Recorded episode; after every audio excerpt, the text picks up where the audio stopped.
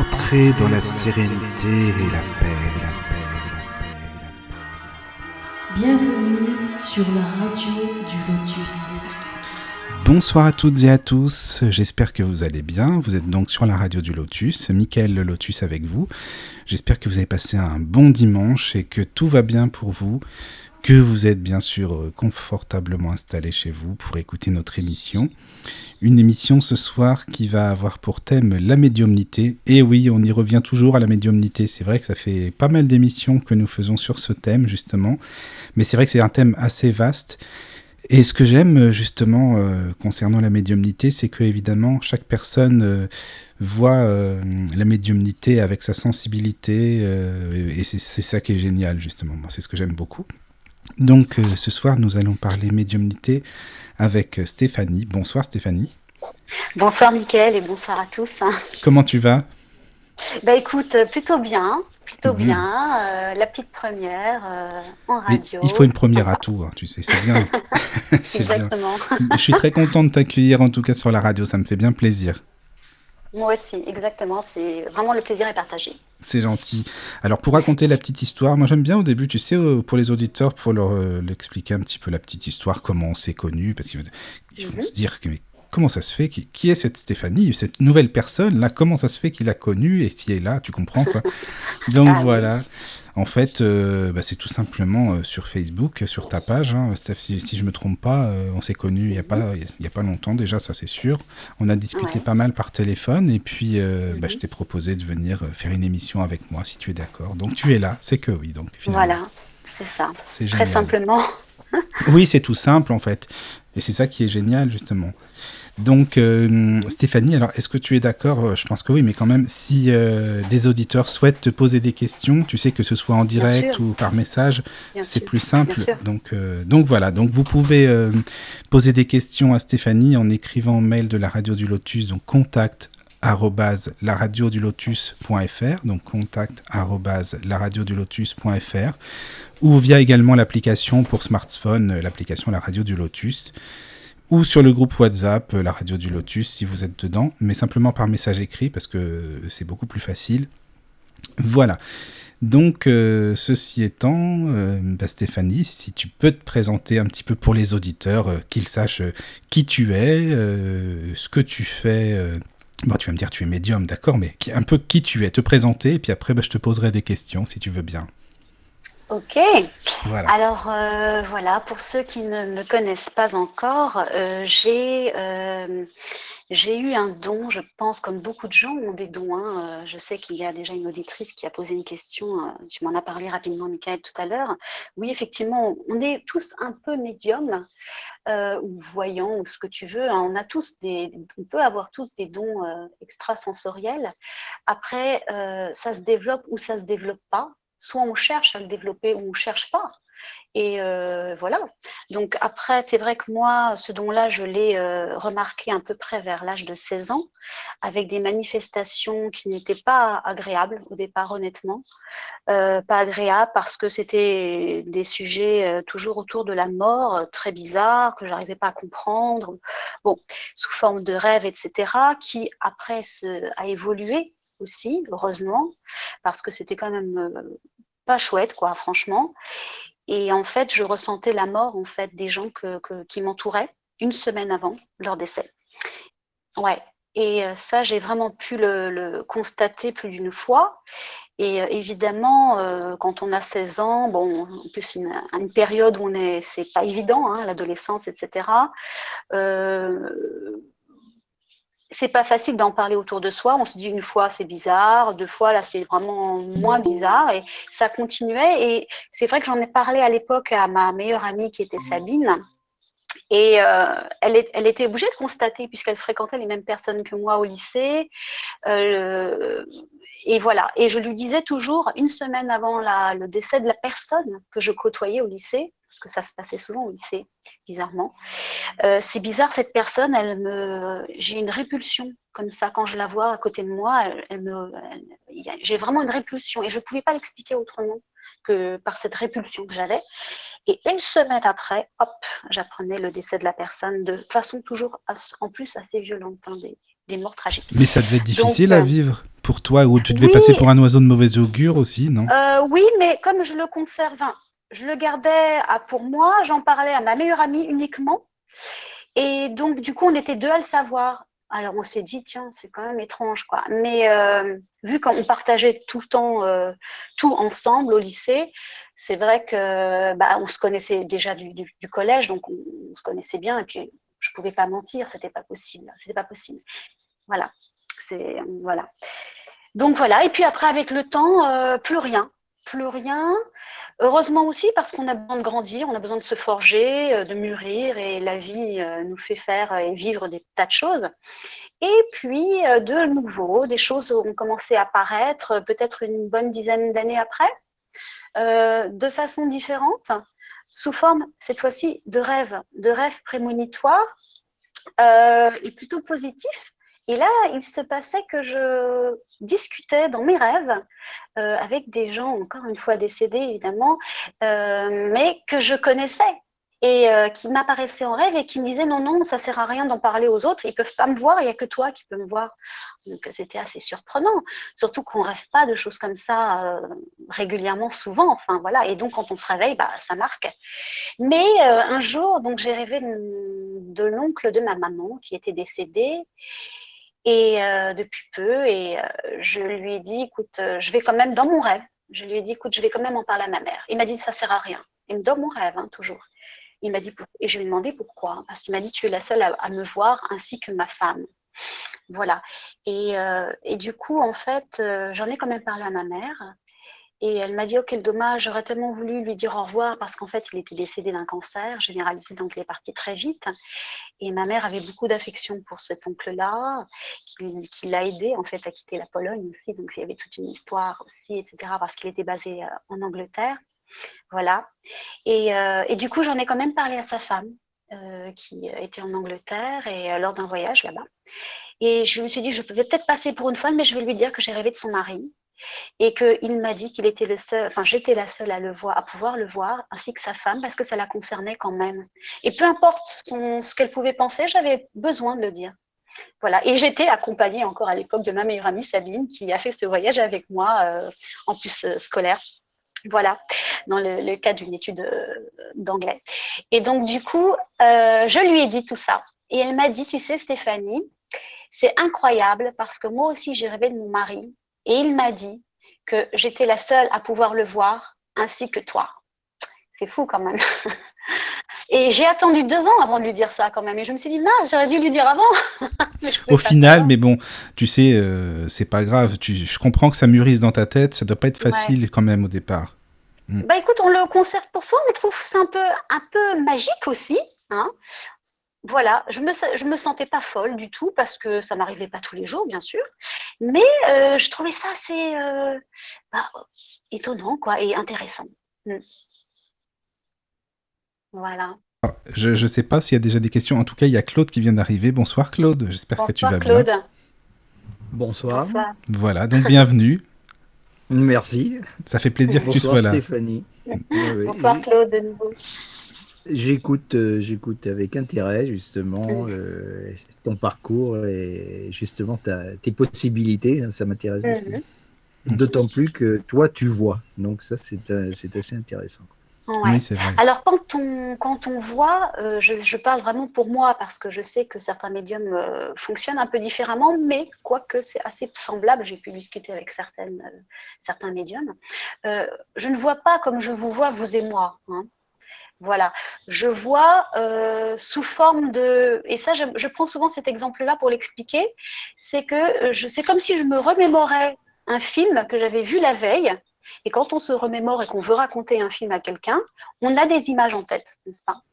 Donc, je, je, je, ne fais que trans, oui, euh, je ne fais que parler de, de, de, de ces images que j'ai en tête, et c'est cette forme d'image que j'ai, en fait, de mémoire, de souvenir, voilà comme si je racontais un film que j'avais vu la veille, donc j'ai des images en tête et que je traduis. Et tu n'as pas, tu n'as pas un lien direct? Bon, tu apparemment il y, a, des, il y a, certains défunts qui t'apparaissent par le, monde du rêve.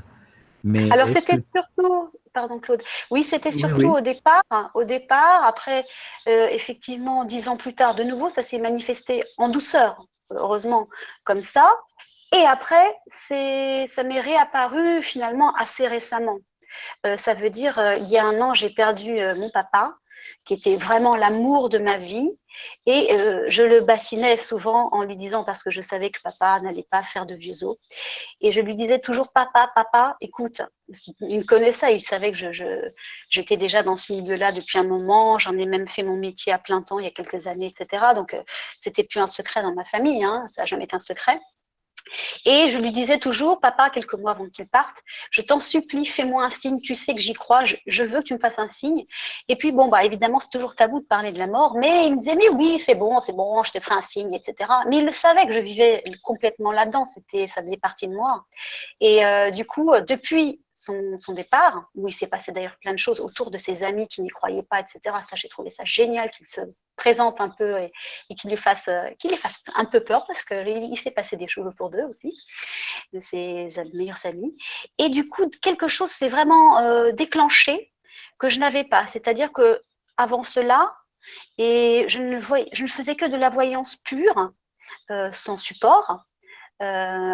Et depuis son décès, j'ai vraiment des manifestations de défunts. Et lorsque je fais des consultations, j'arrive très facilement à euh, sentir un proche du, du, consultant et avoir des détails assez intéressants pour lui.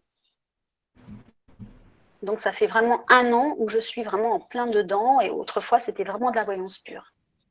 Et là, tu le, tu le sens, en somme. C'est pas, voilà, c'est plutôt du ressenti plutôt que vraiment véritablement de voir l'entité que peut représenter un défunt. Exactement. Et Dieu merci, parce que je pense que je ferais une crise cardiaque, hein, franchement. Hein. Oui, je pense aussi. Ah oui, ça, te ferait peur à, ce niveau-là? Bien sûr, bien sûr, parce que quand même, euh, voir apparaître quelqu'un chez soi ou ailleurs, mais mon Dieu, mais mon Dieu, quoi. Moi, je ne voudrais pas. Je voudrais pas ni me toucher, ni entendre. Oh, je, suis, je crois que je suis très sensible. mais c'est vrai qu'une fois, il m'est apparu quelqu'un dans un cimetière. Euh, si vous voulez, je peux vous raconter l'histoire et une seule fois, ok, et j'ai demandé à ce que ça m'arrive plus jamais, parce que c'est quand même une, expérience extrêmement troublante, et j'en suis persuadée que c'était ça. C'est-à-dire qu'en fait, euh, mon beau-père, euh, mon beau-père Christophe, euh, avait une maison de campagne dans la Picardie, enfin dans la Somme exactement. Et, et tous les week-ends, on s'y rendait avec mon beau-père, ma mère, mon frère et ma sœur. Et du coup, bah, j'étais euh, là aussi, donc j'avais 16-17 ans, donc c'était dans cette période où tout s'enclenchait, tout commençait, etc., où il y a eu une, euh, des tas de manifestations assez proches et qui faisaient que grandir tout cela et m'intéresser à tout cela. Et, euh, et je m'ennuyais, comme beaucoup d'adolescents à la campagne, euh, et je fréquentais un tout petit euh, cimetière parce qu'il n'y avait rien à faire et tous les week-ends j'y allais. Et je me suis dit, bon, bah écoutez, euh, je vais me balader dans le cimetière, je vais. C'est bête, mais oui, effectivement, je ramassais les pots de fleurs, euh, truc, euh, voilà quoi. Et un jour, je me suis arrêtée devant une petite tombe d'un petit garçon qui s'appelait André Bourri. Et je pouvais lire sur la pierre où c'était gravé, gravé son nom, André Bourri, décédé à l'âge de 9 ans en 1911. Voilà. Donc ça m'a interpellée. Voilà, ça m'a interpellée, sachant qu'en plus, euh, toute sa famille était dans ce petit cimetière et tout le monde avait une euh, tombe euh, décente. Et c'était le seul à avoir un petit tas de terre avec des briques rouges, comme on peut voir souvent dans le nord de la France, tout autour, comme ça, qui délimitait la, la tombe. Une croix une croix en pierre et cette petite stèle avec euh, cette petite, euh, cette petite notification. Voilà. Et donc, bah, j'ai voulu euh, à ce moment-là faire quelque chose. J'ai enlevé les mauvaises herbes, etc. J'ai demandé à la petite dame qui était à côté de moi et qui plantait des choses pour son mari si elle voulait bien me donner quelques fleurs. Et j'ai planté ses pensées. Et à ce moment-là, quand je me suis relevée, j'ai vraiment vécu, un état de grâce, comme je t'ai expliqué, Rantaine et Michael, il y quelques jours. Et euh, vraiment extraordinaire, une sensation que j'ai plus jamais ressentie. Donc voilà, une sorte de sensation de lévitation. Je sais très bien que je ne lévitais pas. Justement, est-ce que, tu pourrais vraiment euh, détailler un maximum cette histoire? Parce que, bon, tu m'en as parlé mhm. en privé, mais comme je t'ai dit, ça, c'est mhm. vraiment quelque chose d'extraordinaire pour en, parler à la radio, de bien détailler tout ça, si tu peux. Parce que là, vraiment, moi, j'aime, franchement, hein, je trouve ça euh, magique, ta, ton histoire. Mais c'est magique, parce que tu vois, je l'ai, voilà, plusieurs années, 20 ans après, j'ai jamais ressenti ce truc. Bah, déjà, le début, voyant que ça tombe, n'était pas vraiment entretenu, voire pas du tout, et que l'idée de demander euh, si on peut mettre une fleur dessus, une pensée. Enfin, ça, c'est génial. Donc, si, tu veux, oui, voilà, je te laisse poursuivre parce que c'est vraiment intéressant. D'accord. D'accord. Oui, bon, en fait, euh, évidemment, euh, ça m'a touché. Ça m'a touché que c'était un petit enfant. C'était le seul enfant du cimetière. Et puis, c'était un tout petit cimetière de campagne. Et je me suis dit, mais c'est dingue. Je sais qu'au début du siècle, on ne faisait pas vraiment attention. on, s'attachait, bien sûr, aux enfants, mais il y avait encore une mortalité infantile importante quand même.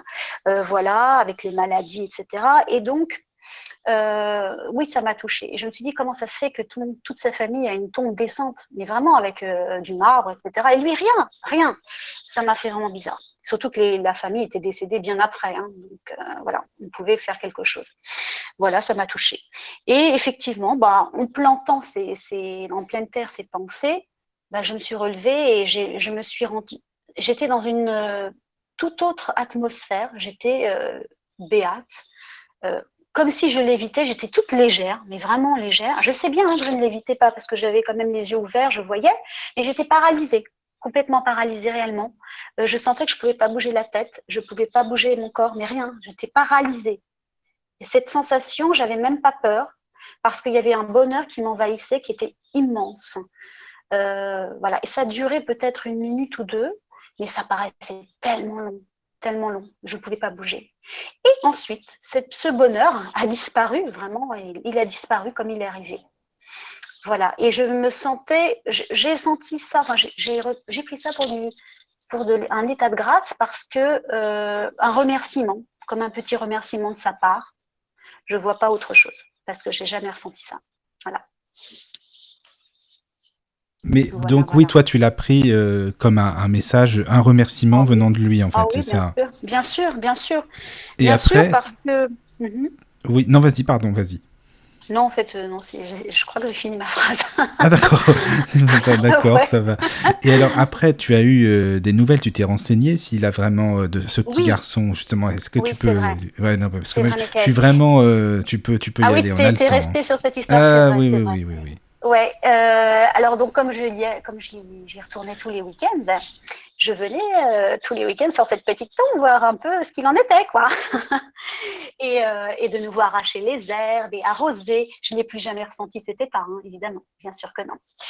Voilà. Mais je cherchais quelque chose, hein, mais euh, je ne l'avais pas. Voilà.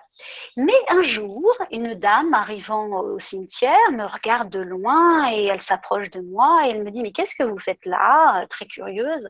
Bah, je lui dis Écoutez, je m'occupe de cette tombe. Elle me dit si c'est à moi, si ça il fait partie de ma famille. Je lui réponds que non.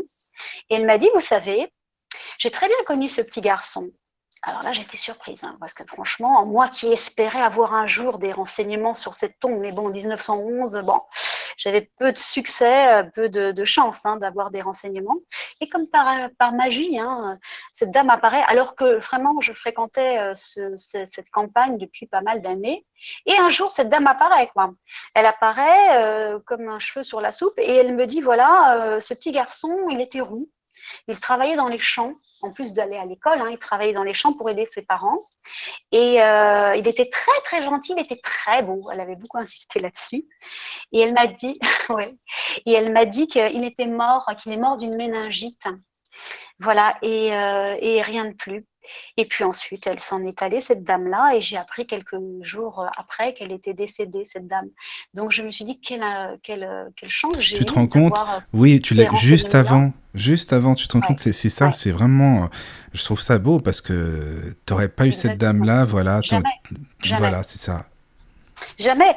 Et euh, j'ai trouvé ça fabuleux. Et d'avoir ces renseignements-là, d'avoir quelques petites bribes de, de, son histoire, de savoir qu'il était comme ça et comme ci, qu'il faisait ça, j'ai trouvé ça vraiment génial. Mais qu'est-ce que tu en penses de ça? Enfin, euh, je sais pas euh, ce que tu ressens, la conclusion à tout ça, mhm. parce que je me dis, ça veut dire que vraiment on est aidé déjà. C'est que rien n'est par hasard évidemment, et c'est que là tu vois qu'il n'y a pas de, il y a des signes quand même. Sinon tu n'aurais pas mhm. rencontré cette dame-là, tu n'aurais pas voulu aider cet enfant. Bien sûr, bien sûr. Voilà. Alors c'est vrai que euh, je me disais souvent quand j'allais dans ce cimetière, je me disais souvent moi, à moi-même, oh, j'aimerais bien savoir ce qu'il était, comment comment voilà mais voilà je, voulais savoir mais je pouvais pas savoir j'étais mais tu as déjà eu des signes de cet enfant c'est-à-dire comme une présence comme s'il était euh, avec toi ou qu'il te remerciait par sa euh, présence? écoute euh, je vais être honnête avec toi j'en ai pas eu. J'en ai pas eu vraiment. Par contre j'ai une sorte de j'étais toujours super enthousiaste quand j'y allais pour le retrouver parce que c'était comme bah, en fait, j'ai eu un cadeau. Cet état, de, cet état de grâce était vraiment un cadeau. Donc, euh, il y avait un lien, il y avait un truc en fait entre lui et moi. tu vois? Voilà, c'était, il s'était passé quelque chose que j'avais jamais vécu, de très fort. Et pour moi, c'était lui qui me remerciait. oui, c'est ça. Je pense que lui. Donc, j'avais. Euh, voilà, j'avais comme une sorte de de copain, quoi. Je sais pas comment appeler bah, ça. C'était un ami, quoi, en fait, c'est ça, oui, comme, un, peu un, peu un confident, mais. Ouais, je lui parlais pas, hein, je lui parlais pas, mais de toute façon, quand on aime quelqu'un, quand il y a de l'amour entre deux personnes, il y a une énergie, il y a des vibrations, il y a des atomes crochus, il y a plein de choses, et c'est une énergie, c'est invisible. Oui, oui, c'est vrai, je suis d'accord. Je pense que, et même, euh, voilà, il se passe des choses entre deux êtres qui sont à côté, on n'a pas besoin de parler, c'est une alchimie, voilà, c'est magique oui. Pour moi, c'était un peu comme ça. Qu'est-ce que tu en penses, Claude? Moi, je trouve que c'est une belle histoire, vraiment. Oui, oui, c'est très beau. Et je trouve justement que tout ce qui s'est passé autour de cette histoire euh, est bien révélateur dans le sens euh, euh, justement de ce contact avec cet enfant hein, qui s'est mm-hmm. manifesté à toi, qui t'a mm-hmm. projeté, à mon avis, qui t'a projeté dans un plan, dans une dimension. Mm-hmm. C'est pour ça que tu t'es trouvé paralysé, que tu ne pouvais plus bouger. Tout à fait. Et euh, qui a ensuite certainement influencé cette vieille dame pour qu'elle te donne les renseignements nécessaires pour euh, mhm. voilà. ah oui, qu'elle la fasse venir au moment où j'étais au cimetière, quoi. Où tu étais là, voilà. par hasard, par hasard. Voilà, tout à fait. Alors que c'est vrai qu'il faudrait que, pardon Claude, je voudrais quand même signaler que euh, je fréquentais ce, ce, cimetière tous les week-ends et, et que je connaissais tout le monde du village, mais tout le monde.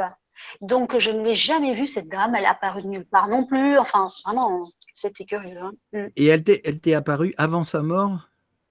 Oui, oui, enfin, oui, euh, une semaine avant, oui, je crois, ou deux semaines, avant. Elle est venue euh, pour me donner, entre guillemets, ces petits euh, renseignements. Et plus jamais, voilà, il s'était terminé. Voilà. Donc, je l'ai vue une fois et j'ai eu la chance d'avoir ces renseignements avant qu'elle ne parte. Et à ton avis, qu'est-ce qui a pu bloquer le fait que justement tu ne puisses pas renouveler ce type d'expérience dans le sens où tu puisses pas te trouver projeté, euh, je pense, entre deux mondes? Euh, La peur, euh, l'angoisse, il y ou alors c'était pas ta destinée? Qu'est-ce qui a fait que justement tu puisses pas revivre ce type d'expérience avec d'autres d'autres entités? Alors, parce qu'en fait, je pense, d'après moi, que j'ai fait une bonne action. Voilà, j'ai eu une sorte de pitié ou de, tendresse énorme pour euh, quelqu'un que je connaissais pas. Et euh, j'ai voulu faire un, joli geste. Je me suis dit, bah, moi, je vais m'en occuper de cette tombe-là. Et j'ai même eu l'envie d'acheter de, cette tombe à, perpétuité, en fait, pour pouvoir, en fait, euh, m'en occuper. voilà, c'était comme ça. Je voulais me l'approprier, en fait. Donc, je pense que c'était cette belle action qui m'a été remerciée de cette Oui, certainement. Après, Voilà. Après, je n'ai pas fait d'autres belles actions vraiment dans ma vie qui mériteraient une autre, un autre état de grâce. Pour moi, je l'explique comme ça. Voilà. C'était en plus. voilà, honnêtement. Et je pense que ça a été, euh, ça a été pur. C'était une émotion pure que j'avais, un sentiment pur aussi. Et donc, ça a été remercié de cette façon. J'explique comme ça ce qui est étrange aussi, euh, si tu veux, c'est que tu te sois baladé dans un cimetière. Qu'est-ce qui t'a tiré justement pour que tu puisses te promener dans un cimetière? C'est pas quelque chose de courant quand même. non, non, mais je pense que bon bah euh, j'avais fait le tour du village et en fait, euh, si on n'est pas véhiculé dans ce village-là, on va nulle part. Hein. Donc la boulangerie la plus proche était à 10 km. Autour, il y avait que des champs. Un stylo, un canal. J'avais fait vite fait le tour. Hein. Voilà. Après, je me suis fait des amis hein, quand même. Je savais même pas qu'il y avait des ados dans, dans le village. Hein. Je les suis vachement tard en fait parce que tout le monde était planqué ou se baladait à mobilette ou était déjà véhiculé. Voilà, c'est comme ça. Et puis ils allaient dans les villages où il, y avait plus de monde. Donc c'était vraiment un tout petit patelin. Donc euh, voilà, et donc je ne savais pas quoi faire. Il fallait que je suive ma mère les week-ends. Mes parents étaient divorcés, donc euh, mon papa était travaillait dans l'aviation, il était peu disponible, etc. Donc je suivais ma maman. Et, euh, et du coup, voilà, il fallait que j'aille à la campagne avec eux. et bah, quand on s'ennuie un peu, bah, qu'est-ce qu'il y a à faire? Tiens, il y a un cimetière à côté. C'est tout ce qu'il y avait. Il y avait une église fermée et un cimetière. C'est tout. D'accord, donc euh, oui, c'était ton point de, de voilà, ouais, c'était ma petite balade, quoi. C'était ma petite balade. D'accord. Mais de toute façon, donc vu ce qui t'est arrivé quelque part, euh, tu étais mhm. prédisposé. Tu étais prédisposé obligatoirement. donc ça veut dire que. Je pense qu'il y a, y a quelque chose. Ah oui, oui, c'est-à-dire que tu as ramené ça avec toi et qu'il y a des événements extérieurs qui t'ont déverrouillé pour que tu puisses prendre conscience de ce que tu pouvais faire. Oui, je le crois parce que du côté de mon papa, euh, mon père m'a dit ça très tardivement, hein, d'ailleurs, hein, parce que évidemment, qui parle de, médiumnité, de, de, voyance, personne. Honnêtement, ça se, voilà, ça se dit pas. C'est tabou, surtout en France encore. Et puis, euh, c'est mal vu. Enfin, bref. Et puis, on y croit, on n'y croit pas. C'est, voilà, ça reste des légendes. Donc, du coup, tant qu'on, ne peut pas le prouver, hein, évidemment. Donc, du coup, euh, mon père m'a dit ça sur le tard en me disant, tu sais, euh, ta grand-mère, euh, Rosalie, était un peu sorcière. Je dis, ah bon, comment ça se fait que tu m'en parles pas? Enfin, que maintenant, il me dit, bah voilà, c'est ce que. parce que, voilà, effectivement, il voyait qu'il se passait des choses autour de moi, que j'en vivais, que. Voilà. Donc, il s'est permis de me dire ça. Mais lui qui n'a jamais. Enfin, oui, il avait entendu dire que ma grand-mère Rosalie prédisait des choses. Voilà. Elle n'en a, pas fait son métier, mais euh, elle, se trompait, elle se trompait assez rarement. Voilà, et j'ai trouvé ça rigolo. Je me suis dit peut-être qu'il y a une transmission. Oh, certainement, il y a peut-être une. Bah, souvent, tu sais que c'est ce qu'on dit en fait, hein, qu'il y a un lien mhm. familial après. C'est comme les magnétiseurs ou les, enfin, parfois les, les barreurs de feu, tu sais. Ouais, ouais, ouais. Euh, oui, bien sûr, il paraît, ça se transmet. et il y a une petite chose aussi assez amusante, et là c'est du côté de ma maman. Euh, le nom Truowska, ce nom de famille qui est le nom de jeune fille de ma mère, signifie celle qui ressent, celle qui pressent. Voilà. Et ça, c'est quand même, c'est étonnant parce que c'est quand même un nom qui n'est pas inventé, qui est vraiment dans ma famille oui. C'est quand même rigolo. C'est quand même. Oui, oui, oui. Puis c'est ton vrai nom, faut le dire. Enfin, c'est ton vrai nom, le vrai nom, le, nom de. Le jeune nom de jeune fille de ma maman que j'ai payé. Donc, euh, et je trouve ça étonnant parce que là, il fallait que j'utilise. ah ben là, tu vois, c'était celui qu'il fallait, oui, vraiment. c'est sûr. Exactement. T'as raison. C'est ça. Oui, oui. D'accord. Et euh, donc, euh, depuis cette histoire, évidemment, ça a dû te faire vraiment réfléchir, cogiter à tout ça, te poser plein de questions. Et qu'est-ce qui est venu donc par la suite, euh, finalement, après tout ça? Alors, euh, je vais peut-être donner aussi la petite anecdote du cimetière où, j'ai, euh, je suis persuadée avoir croisé un revenant. Oui. Et après, je vais vous parler un peu des lectures, des ouvrages aussi que j'ai pu. Bah, oui, ton cheminement, quoi. Savoir davantage, bien sûr, bien sûr. donc, toujours dans ce fameux cimetière, un autre week-end. Eh bien, pareil, j'enlevais les mauvaises herbes, toujours parce que ça, ça poussait pas mal. Et du coup, je me retrouvais euh, tout en bas du cimetière, mais comme je disais, c'était un tout petit cimetière. Il y avait des graviers euh, au sol. Et quand quelqu'un marchait dessus, ça faisait vraiment. Non, on ne pouvait pas louper le truc, hein, on ne pouvait pas. Et puis, une porte euh, en fer forgé, grinçante, rouillée, que quand on ouvrait, eh ben, forcément, on l'entendait. Hein. Vous voyez quoi hein J'espère que je fais bien le bruitage. oh, c'est pas le top, mais bon. Bon, bah, voilà. bon, tu repasseras pour le bruitage, en gros, ça veut dire ça. mais on a compris, c'est le principal. Non, non, c'est très bien. Et donc, du coup, bah, je me retrouvais tout en bas, et c'est un cimetière en pente, comme euh, dans pas mal de campagnes. Euh, voilà, et euh, tout petit cimetière en pente, et je me retrouvais tout en bas pour jeter tout ça à la poubelle. Et quand je me suis retournée, là j'ai vu un personnage, un homme d'un certain âge, qui était mais vraiment pas loin de la tombe de ce petit garçon André Bourri, debout. Il me regardait fixement d'un teint pâle. Je m'en souviens encore, hein, ça me fait encore des frissons et j'aime pas cette sensation parce que Je ne l'ai vu euh, de, enfin, apparaître, il venait de nulle part. Je ne l'ai pas vu entrer, je ne l'ai pas entendu arriver, je ne l'ai pas vu marcher, ni entendu marcher sur les graviers, je, ne comprends pas. Et je me, suis, retrouvée face à lui, on était à une distance de 100 mètres, donc c'est rien quoi. Et il m'observait fixement, comme si c'était une interrogation de sa part. Euh, oui, comme s'il y avait une interrogation de sa part, genre, euh, bah, euh, qu'est-ce que tu fais là? Voilà. Et, pareil, comme je vous disais, je connaissais tout le monde du, village, mais tout le monde.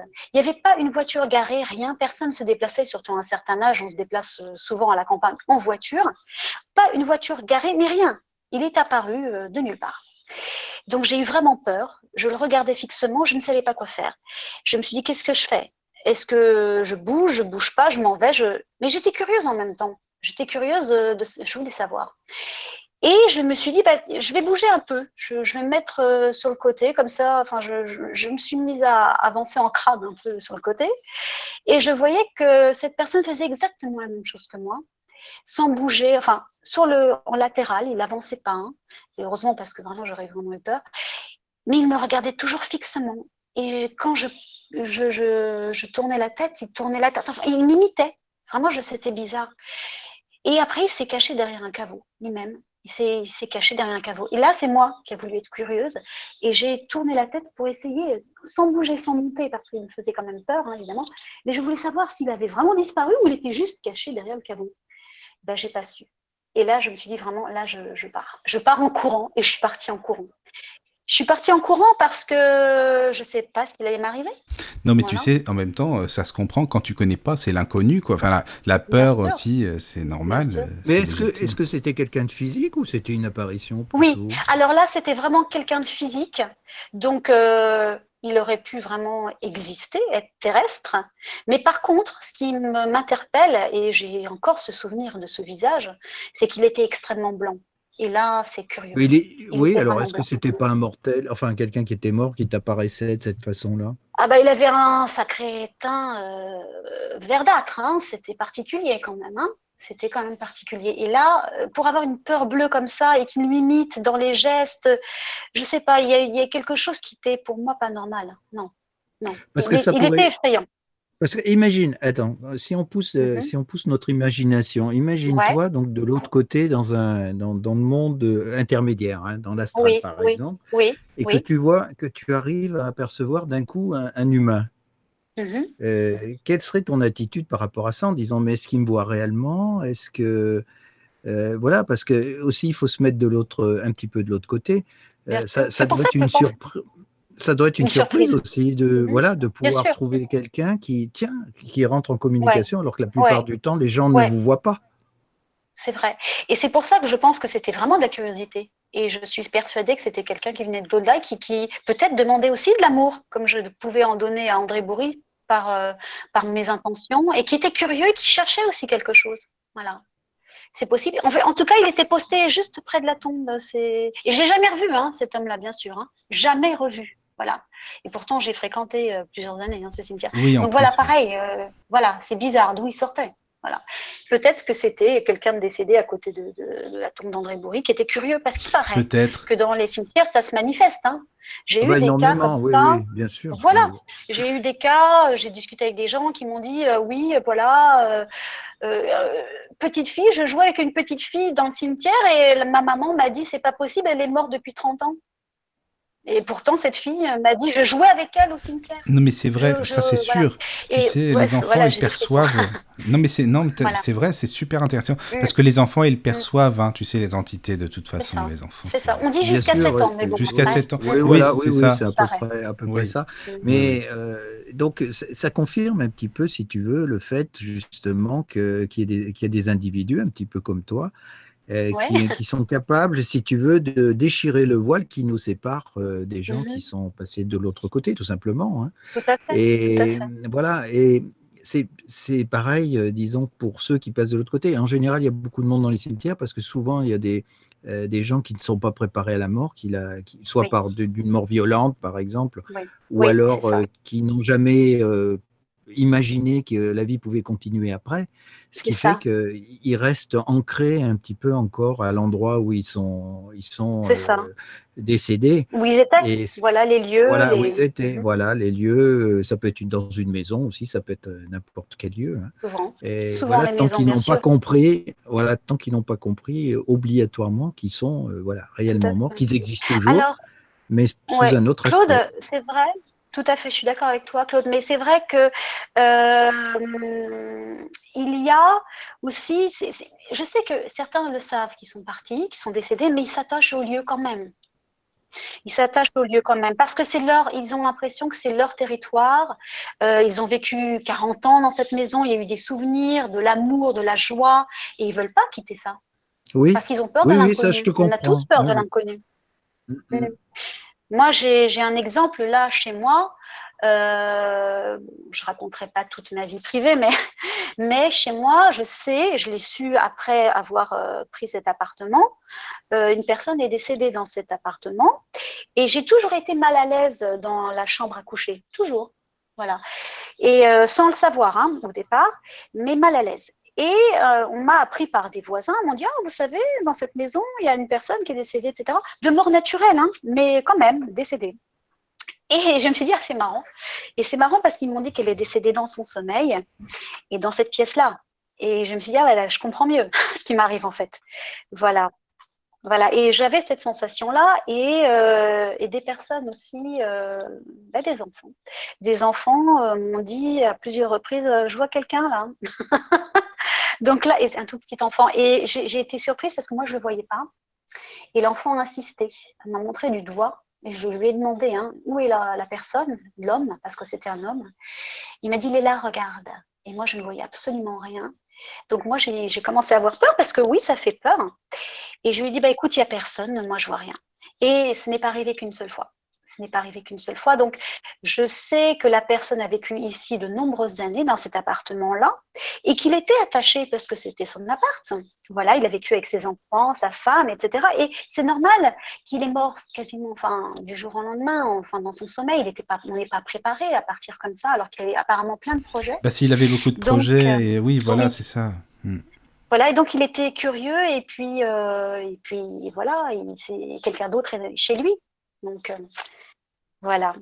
D'accord. Bah, écoute, Stéphanie, euh, je trouve c'est vraiment intéressant ton histoire. Et puis, euh, il y a beaucoup de choses. Bon, bah, il y aura des questions, hein, certainement, des auditeurs, ça je te dirai de toute façon. Mhm. Là, si vous mhm. voulez, on fait une petite pause musicale et puis on revient juste après, si ça te dit, Claude aussi. Avec plaisir. On revient juste après pour la suite. Et justement, n'en dis pas trop, comme ça, les gens vont se, se demander ce qui va se passer. Allez, à tout de suite. À tout de suite. Entrez dans la sérénité et la paix, la paix, la paix, la paix. Bienvenue sur la radio du Lotus. Nous revoici, nous revoilà sur la radio du Lotus, toujours en compagnie de Stéphanie. Re-coucou Stéphanie. Coucou. Avec Claude, toujours. Oui, oui, je suis toujours là. Voilà, toujours là. Et puis, euh, donc Stéphanie, euh, si tu veux, donc après euh, l'histoire que tu nous as racontée par rapport à cet enfant que tu as croisé, si on peut dire ça, parce que moi je mhm. pense que c'est quand même le croisé dans, ce fameux cimetière. Comment tu es, venu ensuite bah, t'intéresser évidemment à tout ça, parce que ça c'est quand même une révélation, c'est quelque chose que, qui marque à vie, ça c'est certain. Mhm. Oh Et comment ça s'est passé Donc ensuite, tu as lu des bouquins, comment ça s'est passé en fait?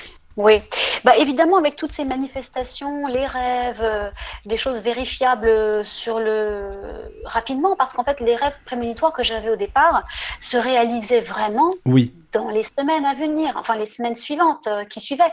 Donc c'était vraiment euh, bluffant et c'était vérifiable. Donc euh, j'ai eu les rêves, j'ai eu, je m'amusais aussi avec ma meilleure amie toujours, qui était un peu mon cobaye aussi, mais elle en demandait. de, ouais ouais ouais, de, elle me disait écoute, je suis sûre que tu peux faire autre chose. elle me poussait un peu vers le haut. mais c'est sympa, c'est bien ça, c'est bien. Ouais ouais tout à fait. Et elle me poussait et elle me disait, écoute, essaie de voir des choses sur moi, euh, parce qu'on est toujours intéressé de savoir des choses sur soi. Et je lui dis, oh, je sais pas. Elle m'a dit, si, si, si, euh, concentre-toi. C'est marrant, on dit, toujours concentre-toi comme si oui, concentre-toi. Ça, ça, allait marcher, quoi. Et effectivement, je regardais dans ses yeux comme ça et euh, j'arrivais à voir des choses. J'arrivais à voir des choses, mais c'était vraiment des choses du présent. Des choses du présent, c'est-à-dire que bah, j'arrivais même à voir ce qu'il y avait dans le frigo actuellement chez elle. Donc, euh, ouais, c'était marrant. Et puis, c'était des petites bah, C'est marrant, mais sauf que s'il n'y a rien euh, à manger, tu viens pas, comme ça, tu le sais d'avance, quoi. Exactement. Mais non, non, mais c'est des trucs tout bêtes, en fait, qui font partie de la vie, mais c'est rigolo que tu voyais ça, quand même. D'accord, c'est intéressant. Oui, je voyais le présent, j'arrivais pas à décoller par contre. C'est-à-dire que je, voyais un peu le passé de certaines personnes qui voulaient s'essayer à ce genre d'expérience avec moi. Euh, J'en parlais pas non plus à 15 000 personnes, mais au lycée, on en parlait un peu entre copines et tout. Elle me disait, vas-y, essaye sur moi, essaye sur moi. Euh, donc, je voyais le passé des gens. J'arrivais à leur parler de leur enfance. Hein. Euh, j'arrivais à parler de leur présent, mais je n'arrivais pas à voir le futur. Mais vraiment rien. Et petit à petit, avec le temps, avec les années, ça s'est développé, toujours en, ayant la personne en face de moi, en lui demandant de, me regarder dans les yeux pour ne pas bouger, pour capter son attention, euh, voilà, capter son attention, et qu'elle ne pense à rien, parce que j'avais besoin qu'elle ne pense à rien, parce que j'arrivais tout de suite à voir si elle était euh, connectée à moi ou pas. J'arrivais à voir tout de suite, si, et même maintenant, j'arrivais tout de suite à, voir si elle arrivait, si elle pensait à autre chose. Et là, ça me brouillait les pistes en fait. Et j'avais vraiment besoin qu'elle soit avec moi. Et euh, petit à petit, des choses arrivaient sur du futur proche, donc vérifiable. Voilà. Et puis, de fil en aiguille, ça allait. Euh, ça, je me projetais sur vraiment de l'avenir à un an, deux ans. Voilà. Et euh, vérifiable après, parce que j'ai eu souvent des retours. Et ça, ça m'a vraiment. Et jusqu'à maintenant, hein, j'ai des retours. Donc, c'est fabuleux. Voilà. Euh, pour revenir un petit peu donc euh, à l'évolution de tout ça, oui, j'ai cherché un petit peu à me renseigner. Je gardais quand même beaucoup de choses pour moi parce que je ne voulais pas qu'on prenne de, de traite de folle. Et puis ça intéressait personne. Hein. Ça intéressait personne, honnêtement. Hein. voilà. Euh, donc. Oui, mais attends, tu dis ça intéressait personne. Est-ce que c'est parce que tu n'en parlais pas que justement tu pouvais pas savoir? Peut-être que ça intéressait des gens ou, ou alors tu imaginais que ça n'intéressait personne? Je pense que ben, je m'aventurais pas trop à raconter ça. Euh, je glissais certaines, je laissais des pistes en fait à qui voulait l'entendre. Oui, je laissais des pistes à qui voulait l'entendre, mais je pense que les gens n'étaient pas prêts ou ne voulaient pas entendre ou faisaient exprès de pas comprendre ou voilà cherchez pas plus que ça. Donc après, si la personne ne cherche pas, je vais pas, je vais pas insister, hein, ça sert à rien. Hein. Voilà, ça sert à rien. La personne n'est pas prête et puis je vais pas me ridiculiser tout simplement. Hein. Voilà, c'est mon histoire et euh, voilà, ça parle à, ceux qui sont connectés aussi à tout ça et qui s'intéressent à tout ça. Mais je suis quand même heureuse parce que je vois que à l'heure d'aujourd'hui, en 2020, on quand même on, est vachement plus ouvert à tout ça.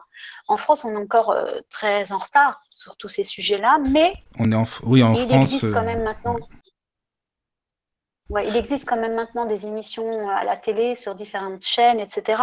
Oui, mais tu trouves pas que c'est ah tu trouves que c'est sérieux? C'est ce que j'allais te demander. Tu trouves pas que c'est pour ridiculiser parfois? Non. Il y, a, des émissions qui tournent un petit peu au ridicule, mais quand même, on s'approche de la vérité et on commence à, à tendre l'oreille et à se dire pourquoi pas. Voilà. Et ça, c'est déjà intéressant et on a, on a fait un pas, on a évolué là-dessus, euh, vraiment. Après, il y a d'autres pays comme l'Amérique. Hein. Les États-Unis sont hyper ouverts, sont hyper euh, euh, vraiment branchés là-dessus, ils croient, bah, etc. Même quand tu vois le Brésil, pour les médiums, ils sont très très ouverts, ils sont à oh fond. Et depuis très longtemps. Le Brésil, depuis très très longtemps. Oui, oui, oui. et tu vois, c'est des pays. depuis très longtemps. Mm. Il y a aussi le Canada. Hein. les Canadiens sont, très ouverts oui. dans ce domaine-là. Ah, mais ils, sont géniaux, de toute façon, les Canadiens. Ils sont, voilà, ils, sont, ils sont, très ouverts. Ils reçoivent même des sectes qui sont interdites en France. Ouais. Ouais, ouais. Bon, après, les, sectes, c'est encore un autre univers. Hein. Oui, oui, tout à fait. Non, non, mais c'est pour dire. Ça, j'adhère pas. Non, moi non plus, hein, c'est pas la question. Oui. Mais ce que je veux, ce que je veux dire, euh, ce que je veux dire, c'est que c'est que voilà, c'est un pays qui est, qui est ouvert et qui accepte. Qui est ouvert, oui, c'est vrai. Euh, voilà. C'est vrai. Même beaucoup de choses, oui. Euh, mm. Et donc, bon, pour revenir un peu à, tout ça, c'est vrai que je me renseignais un peu sur ce que je pouvais à l'époque. Il n'y avait pas grand-chose. Hein dans les, années 90, début des années 90, euh, c'était pas grand-chose. Donc à la FNAC, il y avait quelques bouquins.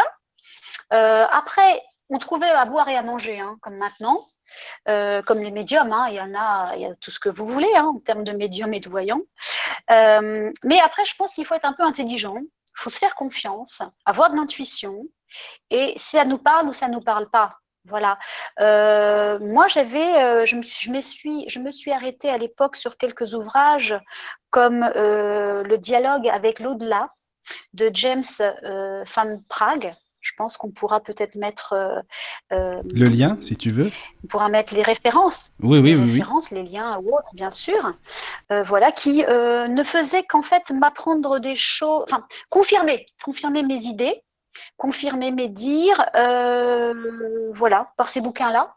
Donc ça m'a, ça m'a plu vraiment dans le sens où je me suis dit ah oui, il y a quelque chose. Tiens, ça, je l'ai vécu aussi.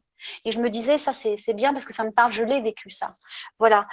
Euh, c'est voilà à creuser et c'est encore d'autres histoires à raconter. Euh, il y a la sagesse des Pléiades de Barbara euh, Marcignac. Je connais pas du tout. Pour un Je sais pas toi Claude, tu connais? En chaos. Des éditions Ariane. Non, non, ça ne dit ah rien du tout, je connais pas, non. Pour un monde en chaos, tu dis Des éditions Ariane. sagesse des Pléiades pour un monde en, en chaos, oui. D'accord accepter la responsabilité de son pouvoir et créer euh, un monde aux possibilités sans fin. Mais attends, ça c'est du développement personnel en fait, non plus? C'est pas que ça. C'est pas que ça. Il y a des témoignages, il y a plein de choses, voilà. Et puis euh, bien sûr les bouquins de Patricia Daré, hein, une consoeur, à vous et à moi entre guillemets aussi parce qu'elle est journaliste et médium. Exactement, voilà. c'est ça. Elle est journaliste et médium, euh, journaliste euh, et médium sur euh, une radio, une grande radio, hein, oui, oui. Voilà. Et elle est, et ça s'appelle N'ayez pas peur de la vie. Il est très bien son bouquin. Qui change. Mm. Ah, il est super. et toutes ces, tous ces bouquins sont vraiment bien. Je la trouve très honnête parce qu'il y en a plein qui ne le sont pas trop. Hein. Ah, très honnête dans ses, dans ses bouquins. Elle parle de choses qu'elle connaît, on voit, on le sent. C'est vrai, et même dans ses conférences, euh, tu as dû en écouter. Moi, j'en ai écouté pas mal des conférences de Patricia Daré. Je trouve qu'elle est vraiment eh ben, intéressante dans ce qu'elle dit. Elle est intéressante. On sent l'honnêteté des gens, et ça, c'est fabuleux. On triche pas mm, avec le cœur, on, le sent, on le sent, voilà. Euh, et puis encore un petit bouquin, un petit, un petit fascicule euh, qui s'appelle, alors oui, le nom de la personne peut être un peu surprenant, un maître, maître suprême Ching Tai, mais Ouais, c'est un peu bizarre, mais elle est chouette. Elle est chouette. Ça s'appelle la clé de l'illumination immédiate. Voilà, là c'était un petit échantillon gratuit que j'ai jamais quitté eh ben, et qui aussi m'a euh, fait euh, me conforter et, euh, et, comprendre certaines choses aussi. voilà. Et qu'est-ce que tu penses de Stéphane Alix? Ben, J'adore. Ah. J'adore. Ouais, je le suis depuis très longtemps. Euh, j'ai même été à plusieurs de ses conférences. Euh, voilà. Euh, j'aime beaucoup parce que c'est quelqu'un qui, à la base, était terre à terre. Et ça, j'adore un petit peu des gens comme ça qui n'y croyaient pas du tout, qui se sont retrouvés par un malheur face à un décès. Hein. Lui, pour son cas, c'est son frère. Il a Donc, euh, pour, pour ceux qui ne connaissent pas, Stéphane Alix c'est un journaliste euh, d'investigation et euh, journaliste d'envoyé spécial. Hein. À l'époque, il travaillait sur des chaînes de télé et en Afghanistan. Oui, il, a fait justement, il a, il a, fait des émissions super intéressantes sur les ovnis, sur sur les EMI, etc. Oui, oui, c'était passionnant du reste. Mmh, mmh, mmh. Voilà. Et il, était, euh, il a été envoyé là-bas avec son frère, qui est, malheureusement est décédé là-bas sur place. Il a été euh, touché euh, par une balle ou quelque chose comme ça. Enfin bon, voilà.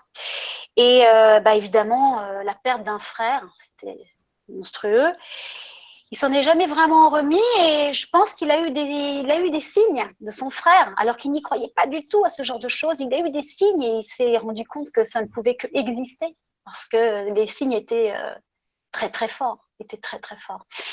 Et il s'est beaucoup intéressé à tout ça jusqu'à euh, bah, se lancer complètement euh, dans cette voie en créant des magazines, euh, l'inexploré qui est quand même très bien foutu, il faut le dire. il a des contacts hallucinants avec des astronautes, des neurophysiciens, des mathématiciens, des physiciens. Enfin bon, c'est très, c'est très sérieux tout ça.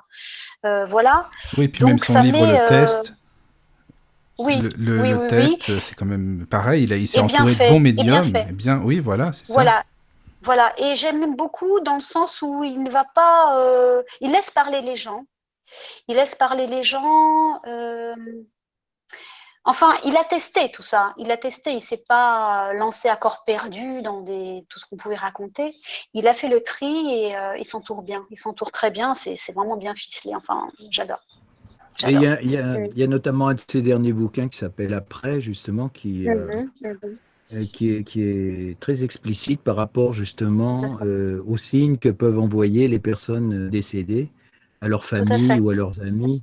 Et c'est, Ouais. il y a une, je sais pas, il y a à peu près 200 témoignages, je crois, mais c'est, Ouais, passionnant. Disons que, C'est voilà, passionnant. Ça dénote. Ouais. Ouais. On en trouve de plus en plus, hein, d'ailleurs, des bouquins comme ça. hein. Ça, c'est Ah chouette. bah oui, parce Et, que. Alors, tiens, justement, puisqu'on on discute un petit peu de ça, est-ce que tu sens Ouais. justement la, la transformation du, de- de- du monde qui est en train de se produire?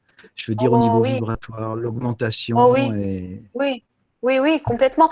Juste une toute petite parenthèse, Claude, si vous me le permettez, et Michael. Euh, je voulais dire aussi que c'est des, c'est des bouquins, Stéphane Alix, c'est très facile à lire. hein. C'est très facile à lire, il faut le savoir.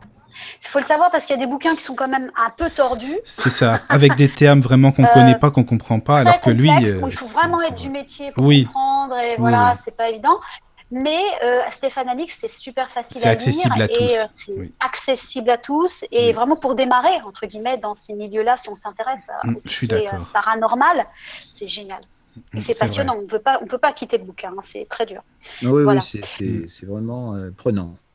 Voilà, c'est ça. Euh, pour répondre à votre question, bon après, euh, je suis moins dans la technique, mais plus dans le ressenti. Effectivement, euh, il y a un bouleversement qu'on vit tous, qui est hallucinant, avec tout ce qui nous arrive, qui, qui n'est pas joyeux, hein, qui n'est pas joyeux, mais malheureusement, il faut souvent passer par des choses difficiles pour après renaître.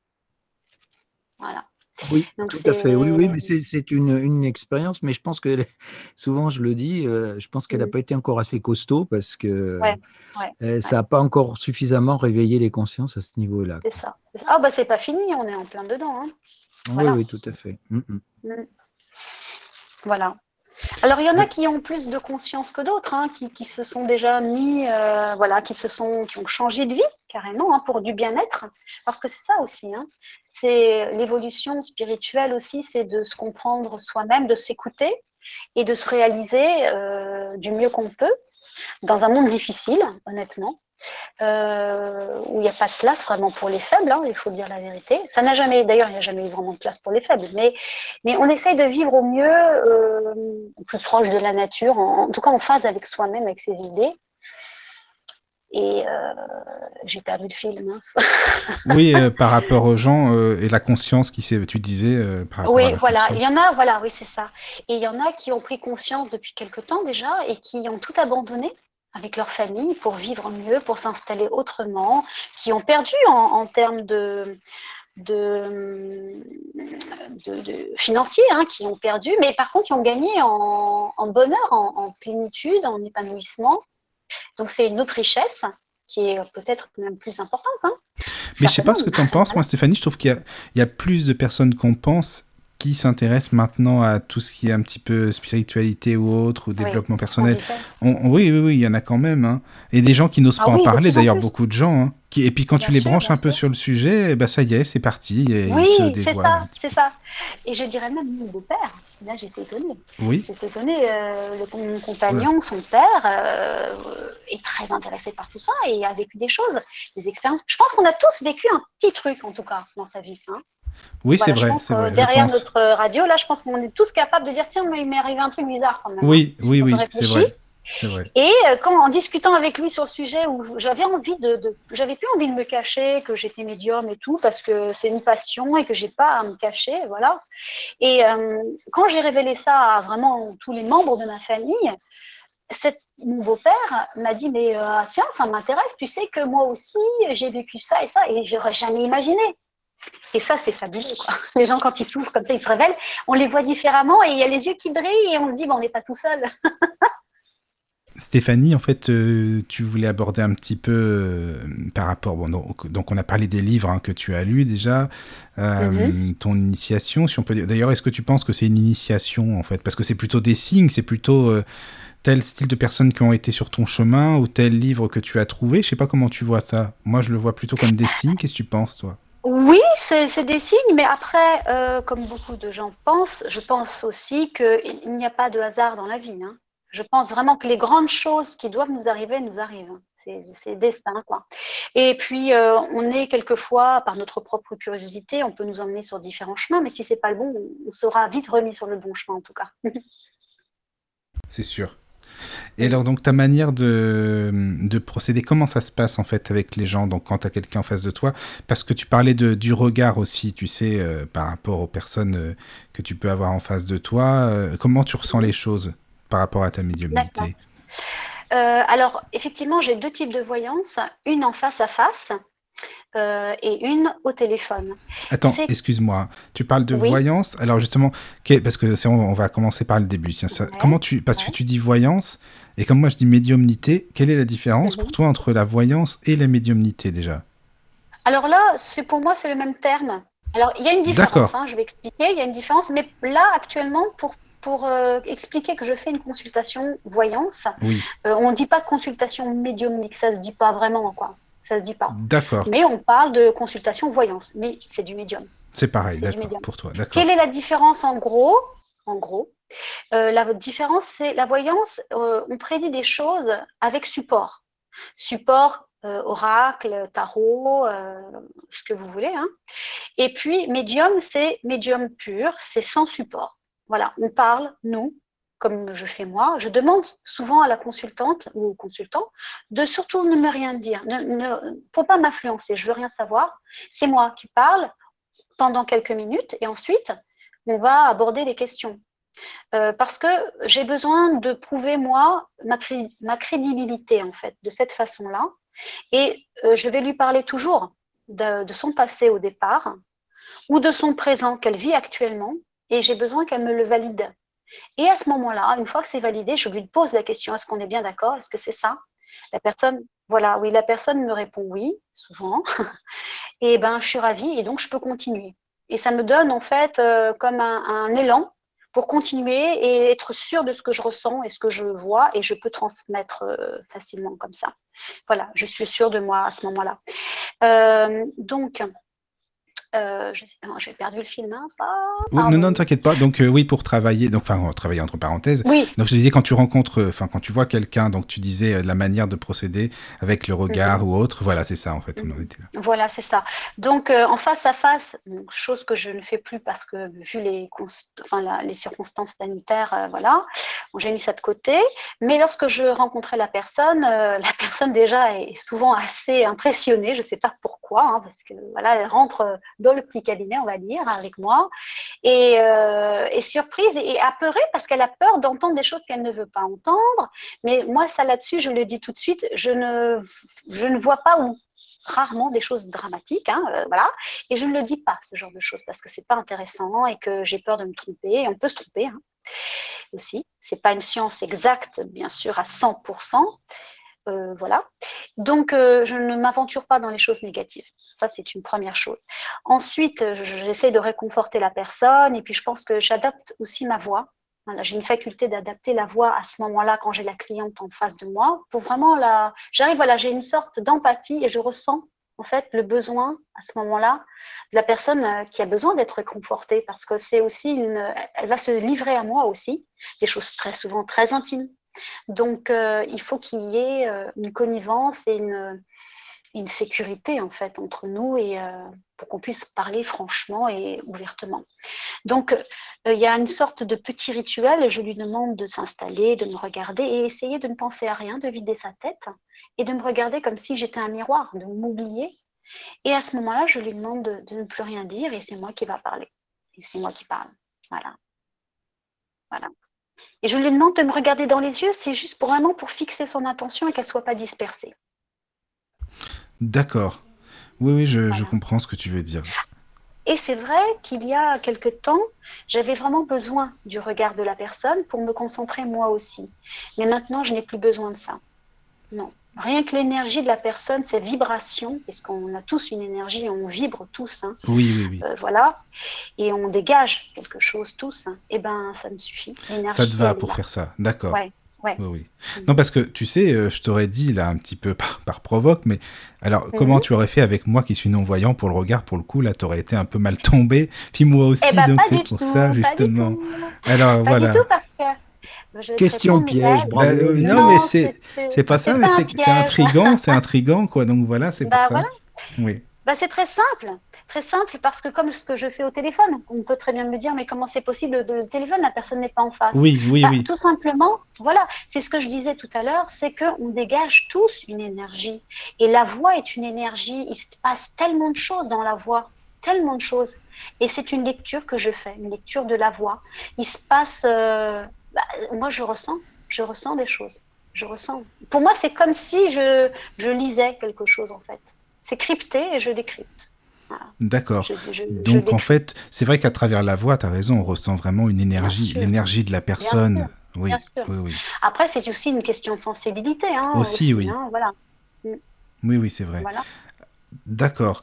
Donc, euh, à travers, par exemple, la voix, donc au départ, tu dis, euh, tu ne dis pas, euh, racontez-moi votre vie, hein, comme tu expliquais tout à l'heure, Non, évidemment. surtout ça, pas. surtout ça pas, quoi. m'intéresse pas. Ça m'intéresse pas puisque je, je vais réussir à voir des choses. Voilà. Donc euh, voilà. Et puis je pense Oui, oui. aussi que si la personne n'est pas prête, elle peut elle-même bloquer hein, la conversation. Ah oui, c'est sûr. Oui. Ah oui, oui.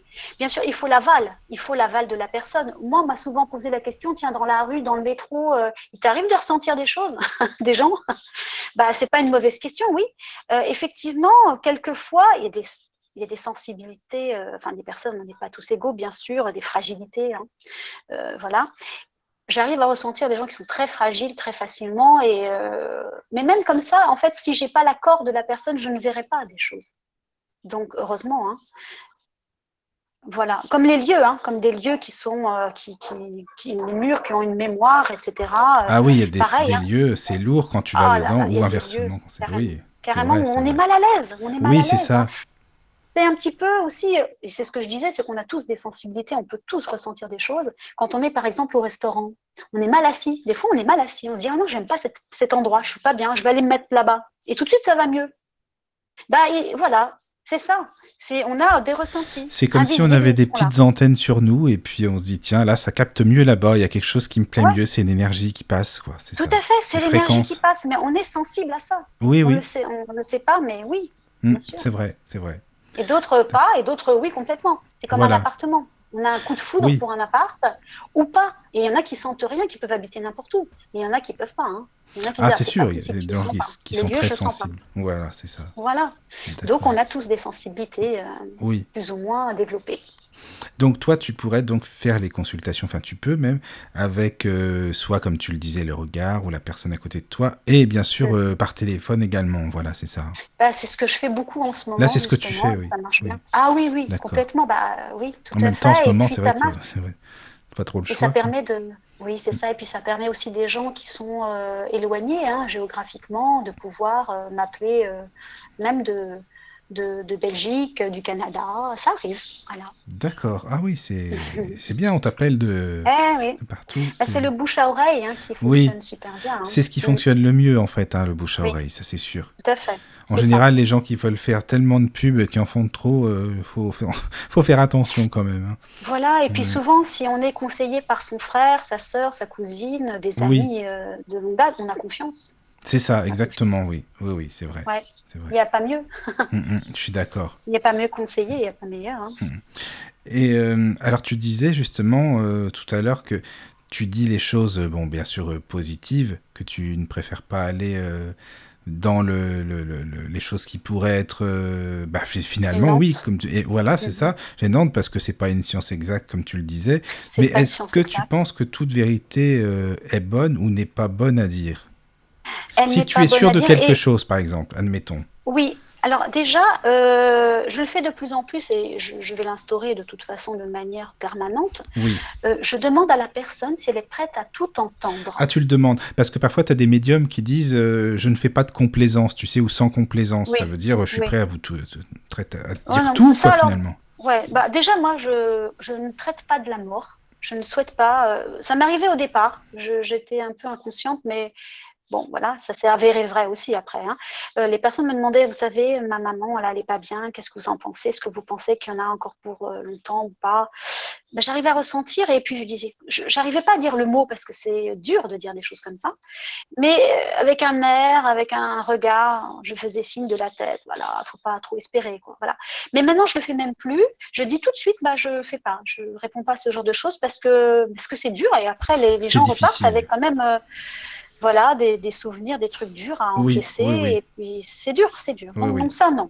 D'accord. Non. mais c'est bien parce que tu le dis, tu le dis à la personne vraiment. Euh, je vais pas en parler.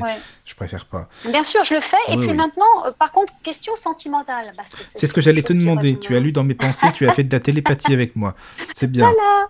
c'est pas la première fois, hein, Michael. Hein, non, c'est hein. vrai, mais bon, c'est très bien. souvent dit bien. oui. Voilà. Et c'est vrai que euh, au niveau sentimental, le sujet quand même vraiment qui revient le plus. Ah bah ça c'est sûr. Ça nous intéresse tous. C'est l'amour et toujours l'amour et encore l'amour forcément. Oh oui, et ça voilà, et ça restera euh, notre point de vie, quoi, notre envie de notre moteur, notre moteur de vie. Euh, quelquefois, les gens désirent entendre des choses que je ne vois pas. Euh, c'est-à-dire que, voilà, eh oui, mais oui, et la personne va me dire, est-ce que vous pensez que c'est l'homme de ma vie, le père de mes enfants?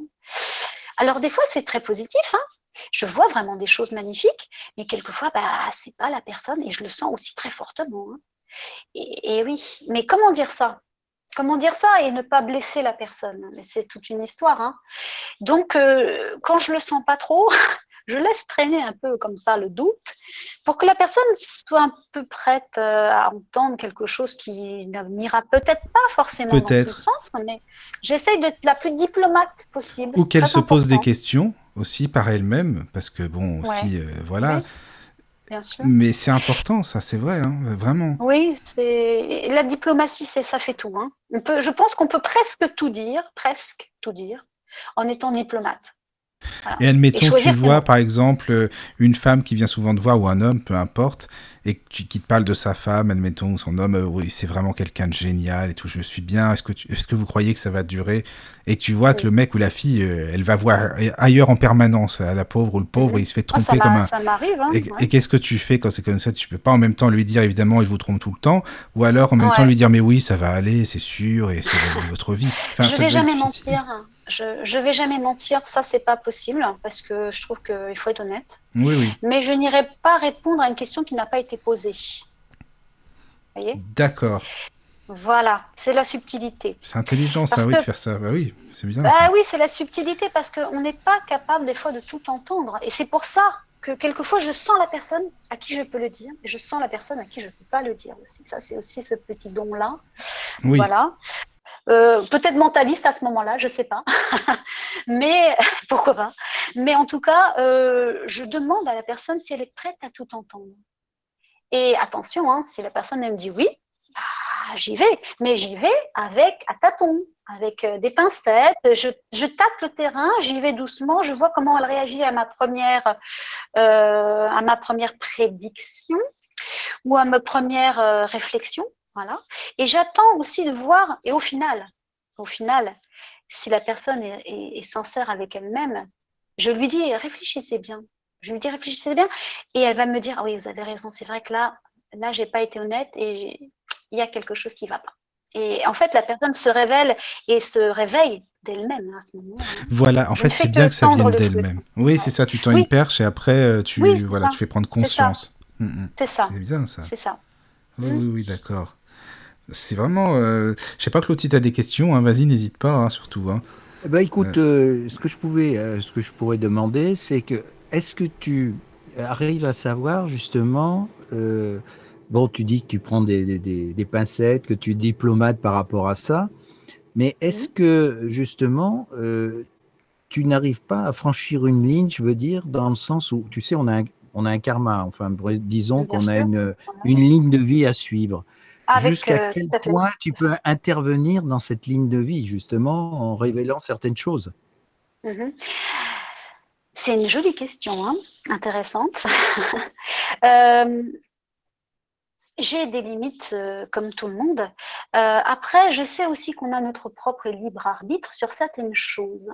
Mais ce que je disais aussi tout à l'heure, c'est que si on est dans l'erreur de son chemin, on sera remis sur notre chemin tôt ou tard avec une perte de temps en fait, mais qui nous apprendra des choses de toute manière. Hein. Euh, voilà, de toute manière, il y a, je dis, je, je, parle de perte de temps, mais bon, pas vraiment, mais ça, il y a une leçon de vie hein, de toute façon. Euh, voilà. Mais euh, quelquefois, je n'arrive pas à voir parce que justement, j'ai pas à savoir moi-même et j'ai pas à transmettre. Donc, on me donne des limites et je ne vois pas. Ça veut dire que je ne peux pas répondre à la question de la personne. J'irai autour et je répondrai à ce que je ressens, vraiment. Mais par contre, euh, si la personne va me dire, par exemple, je sais pas, je réfléchis, elle va me dire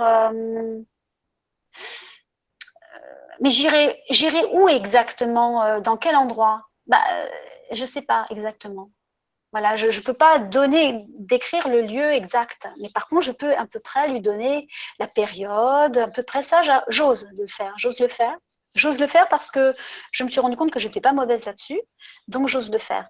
Mais euh, quelquefois, je vais lui dire, par exemple, je sens plus le soleil, la mer, je sens un, de l'eau pas loin, mais le lieu, lui donner le lieu exact, ça c'est pas possible, quoi. Déjà, j'arrive de temps en temps à donner des prénoms, ça allait, je suis déjà contente, ça a évolué. Mais des lieux, tout ça, c'est pas toujours évident. Mais par contre, je vais ressentir que c'est un lieu où elle va déménager au bord de mer ou à la montagne, ça, j'arrive à le sentir. Mais donner le lieu sûr, non, non. Et puis, j'ai pas tout savoir, voilà.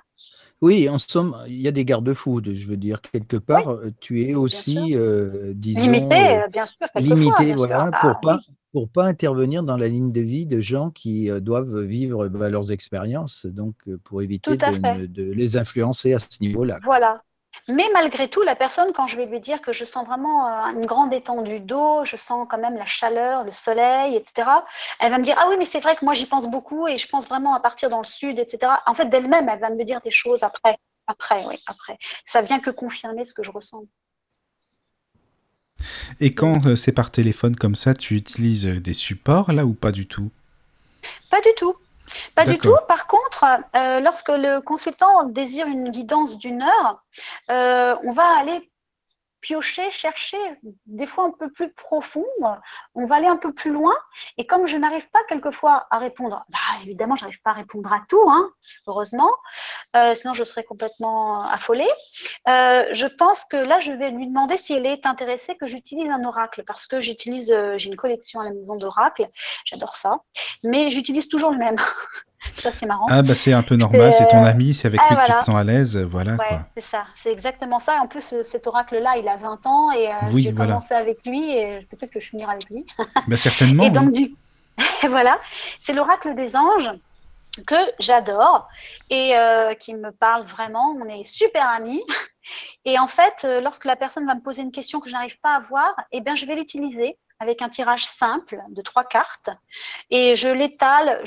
Là, donc pareil, on est super connecté avec la personne en face, elle est concentrée. Je lui demande de, donner, de citer sa question à haute voix et je, lui dis que je suis prête et que je, suis en train de mélanger les cartes. J'étale les cartes. Pareil, j'adapte la voix. Hein. J'adapte la voix, il se passe quelque chose. Et je lui demande à partir de maintenant, au moment où vous le souhaitez, vous me dites stop. Et je passe mon doigt au-dessus des cartes et vous me dites stop quand vous le souhaitez. Et elle me dit stop. Et on recommence comme ça trois fois. Et ça ne fait que, en fait, confirmer ou affirmer ou tout simplement apporter des nouvelles choses à ce que j'avais déjà dit, en fait. Et c'est assez parlant. Hein. C'est vraiment parlant et la personne comprend. C'est un catalyseur en somme, c'est-à-dire que tu t'en sers de support, tout simplement. Ouais.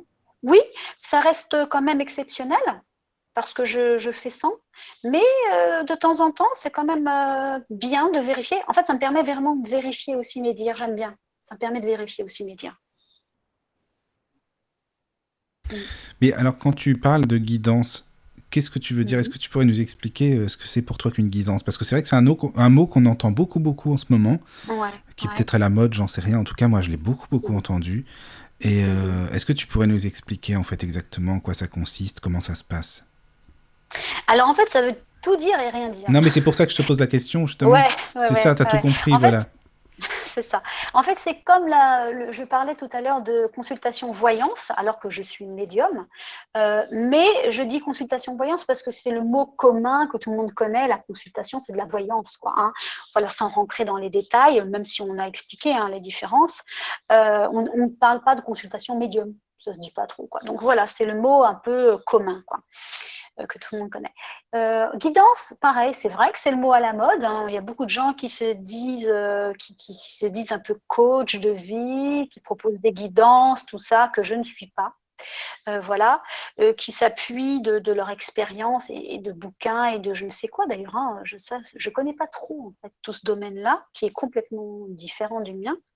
moi, je parle de guidance parce que à ce moment-là, je vais être aussi conseil par rapport toujours à mon don, hein, je vais être aussi conseil, mais ça reste de la, de la voyance pure, hein, ça reste de, la médiumnité en fait.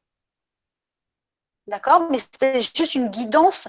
Je, vais guider plus profondément, je vais accompagner plus profondément. Comme donner des conseils, euh, mettre sur la voie, en gros, c'est ça, quoi. Mettre sur la voie conseil, euh, si on peut parler de conseil, je pense euh, d'ailleurs à une personne, euh, Lila, hein, qui m'écoute ce soir, je sais. Voilà, elle m'a dit, oh, je pourrais être qu'est-ce qu'elle m'a dit? Je pourrais être conseillère de vie, enfin psy, euh, coach de vie, oui, c'est ça ce qu'elle m'a dit, hein, je crois. Ah, il y en a plein maintenant, tu sais. voilà. Oui, parce que finalement, ça, ça aide un peu, dans, ça va dans ce sens-là, mais je ne vais jamais affirmer des choses et, je, la personne doit faire par elle-même, hein. ça c'est sûr. Hein. Voilà, je ne suis pas un gourou, euh, certainement pas. Euh, voilà, je suis là pour donner des idées, des directions, mon ressenti. je vais dans ce sens-là.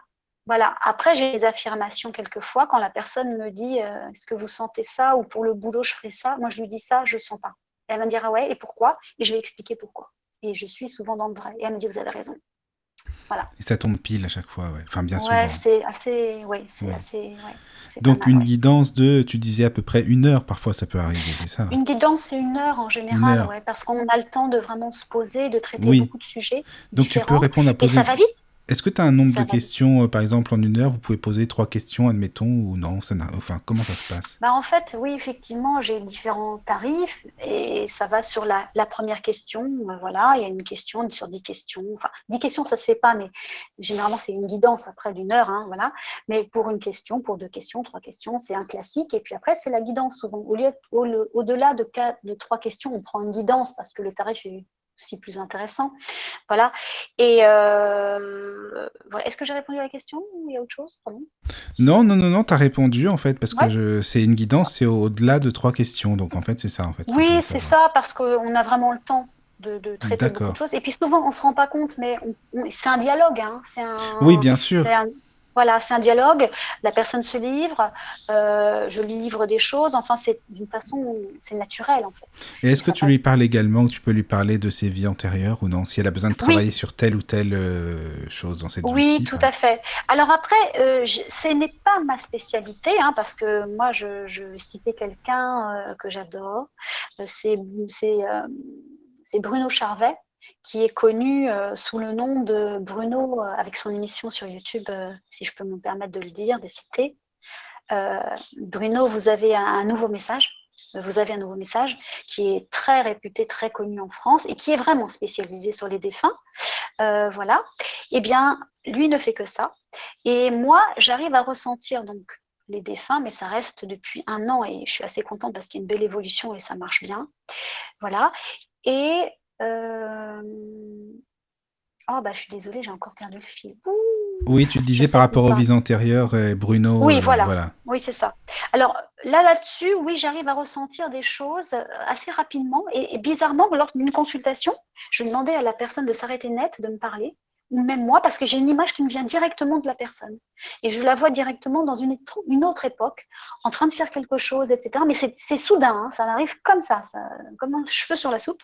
Et il faut que je le dise tout de suite, hein, parce qu'après, sinon, ça s'évapore, en fait. Voilà, c'est vraiment ça. C'est vraiment en fait le signe. Je suis comme une, une postière. Je reçois la lettre, je, je transmets. C'est pas à moi, ça ne me regarde pas. Je transmets. Vous voyez? Ce qui me permet aussi des fois euh, d'oublier les choses parce que ça ne met pas, ça me regarde pas en fait. Je, n'ai qu'à livrer les choses. Voilà. Et donc oui, ça m'arrive euh, très souvent maintenant. J'ai envie de dire quasiment à chaque consultant, j'arrive à dire quelque chose. Il y a des consultants qui me parlent beaucoup plus, dans le sens où je ressens, par exemple, deux, trois, quatre vies antérieures différentes. Et la personne va me confirmer en me disant, c'est marrant parce que j'adore cette époque-là. Voilà. Vous voyez, ça, c'est marrant.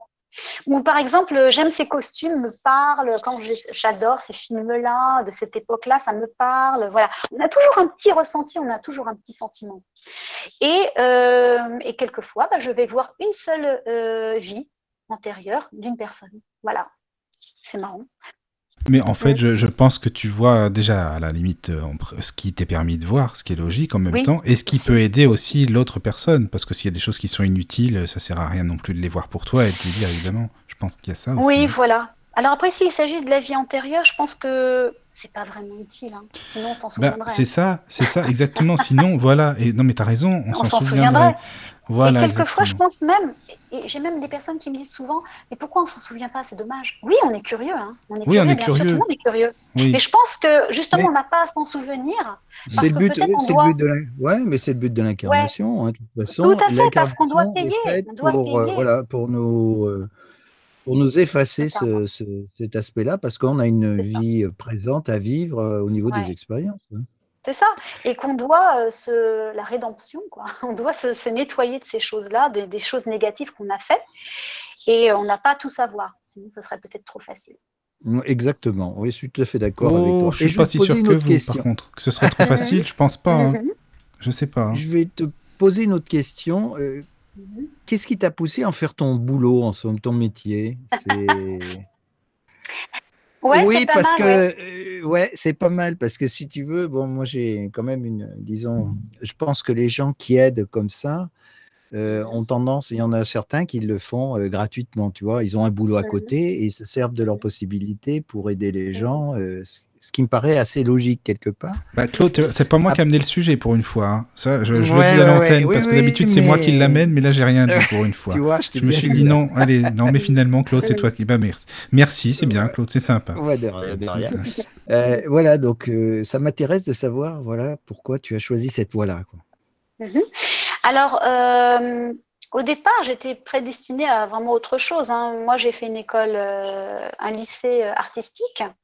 Voilà, j'ai travaillé, j'étais intermittente du spectacle. J'ai toujours baigné un petit peu dans le monde des arts en général. Donc, c'était vraiment ce que je souhaitais faire à tout prix, vraiment. Et puis, euh, il y a eu un, un ras-le-bol aussi. Le milieu artistique est quand même aussi très difficile. Euh, et d'en vivre, c'est encore autre chose. hein, C'est très difficile. Donc, du coup, je me suis dit, mais qu'est-ce que je sais faire d'autre, en fait? Et je voulais vraiment un boulot passion. Parce que faire quelque chose, se lever le matin, faire un truc qu'on n'aime pas et tout ça, je pense que je suis pas capable de faire ça. J'ai déjà essayé. hein, J'ai été documentaliste euh, dans une boîte de design. J'ai adoré. Hein, euh, cette société m'a beaucoup appris. Beaucoup, j'ai vraiment j'ai rencontré des gens fabuleux, etc. Mais euh, documentaliste, bof quoi. hein. Voilà. Après, j'ai été, euh, c'est sympa, on m'a mis en, responsable de showroom design. Ça, j'ai beaucoup plus apprécié. Mais je sentais que c'était pas forcément, je n'allais pas faire ça toute ma vie. Et puis le salaire derrière ne m'intéressait pas plus que ça. Il n'était pas forcément intéressant. Donc j'étais prête à faire autre chose. J'étais prête à faire autre chose. Et puis, euh, et puis, euh, et pourquoi pas mieux gagner sa vie, bien sûr. Voilà, les temps sont durs, hein. donc euh, voilà. Et puis, je me suis dit, tiens, j'ai j'ai répondu une première fois, et ça, c'était il y a peut-être 15 ans, à peu près, ouais. J'ai répondu une première fois à une annonce qui recherchait des voyants. Je me suis dit, c'est bizarre ce truc. Bien sûr, il y a tellement de charlatans là-dedans. Et bien sûr, mais je me suis dit, allez. Et puis quand c'est le destin, quand c'est- ton chemin de vie, bah, à un moment, on n'y échappe plus. On est sur le chemin. On y va, on fonce. Bah, c'est ce que j'ai fait. C'est-à-dire que j'ai pris mon téléphone, j'ai appelé l'annonce et je suis tombée sur une femme qui m'a semblé sérieuse. Parce que moi aussi, je la testais du coup, hein, parce que je voulais voir où je, je mettais les pieds, hein, forcément. Euh, qui était basée à Nice. Et c'était un cabinet de voyance. Et elle me disait Oui, oui, oui, je recherche des personnes, mais avant ça, je vais vous tester. Bah, ça m'a plu. Parce que je me suis dit Tiens, elle va me tester. Bah, moi, ça me plaît parce que bah, si ce serait vraiment une charlatan, elle s'en fout. Hein. Elle prend n'importe qui. Euh, et puis, on, il y a un turnover là-dedans, de toute façon. Ils recrutent tout le temps des commerciaux, entre guillemets. Hein. C'est un métier de commercial quand c'est du charlatan. Voilà, on est des, quand c'est des, des menteurs. Et donc, du coup, elle m'a testé euh, et j'ai trouvé ça assez poussé quand même. Hein. Et elle m'a trouvé chouette. Elle m'a dit ah, bah, écoutez, moi ça me convient parce que ça me semble bien, etc. On va faire un test. Et puis euh, j'ai bossé avec elle plusieurs mois, voilà, euh, où on choisissait ses horaires, donc c'était aussi agréable. Voilà, j'étais en, portage salarial. Voilà.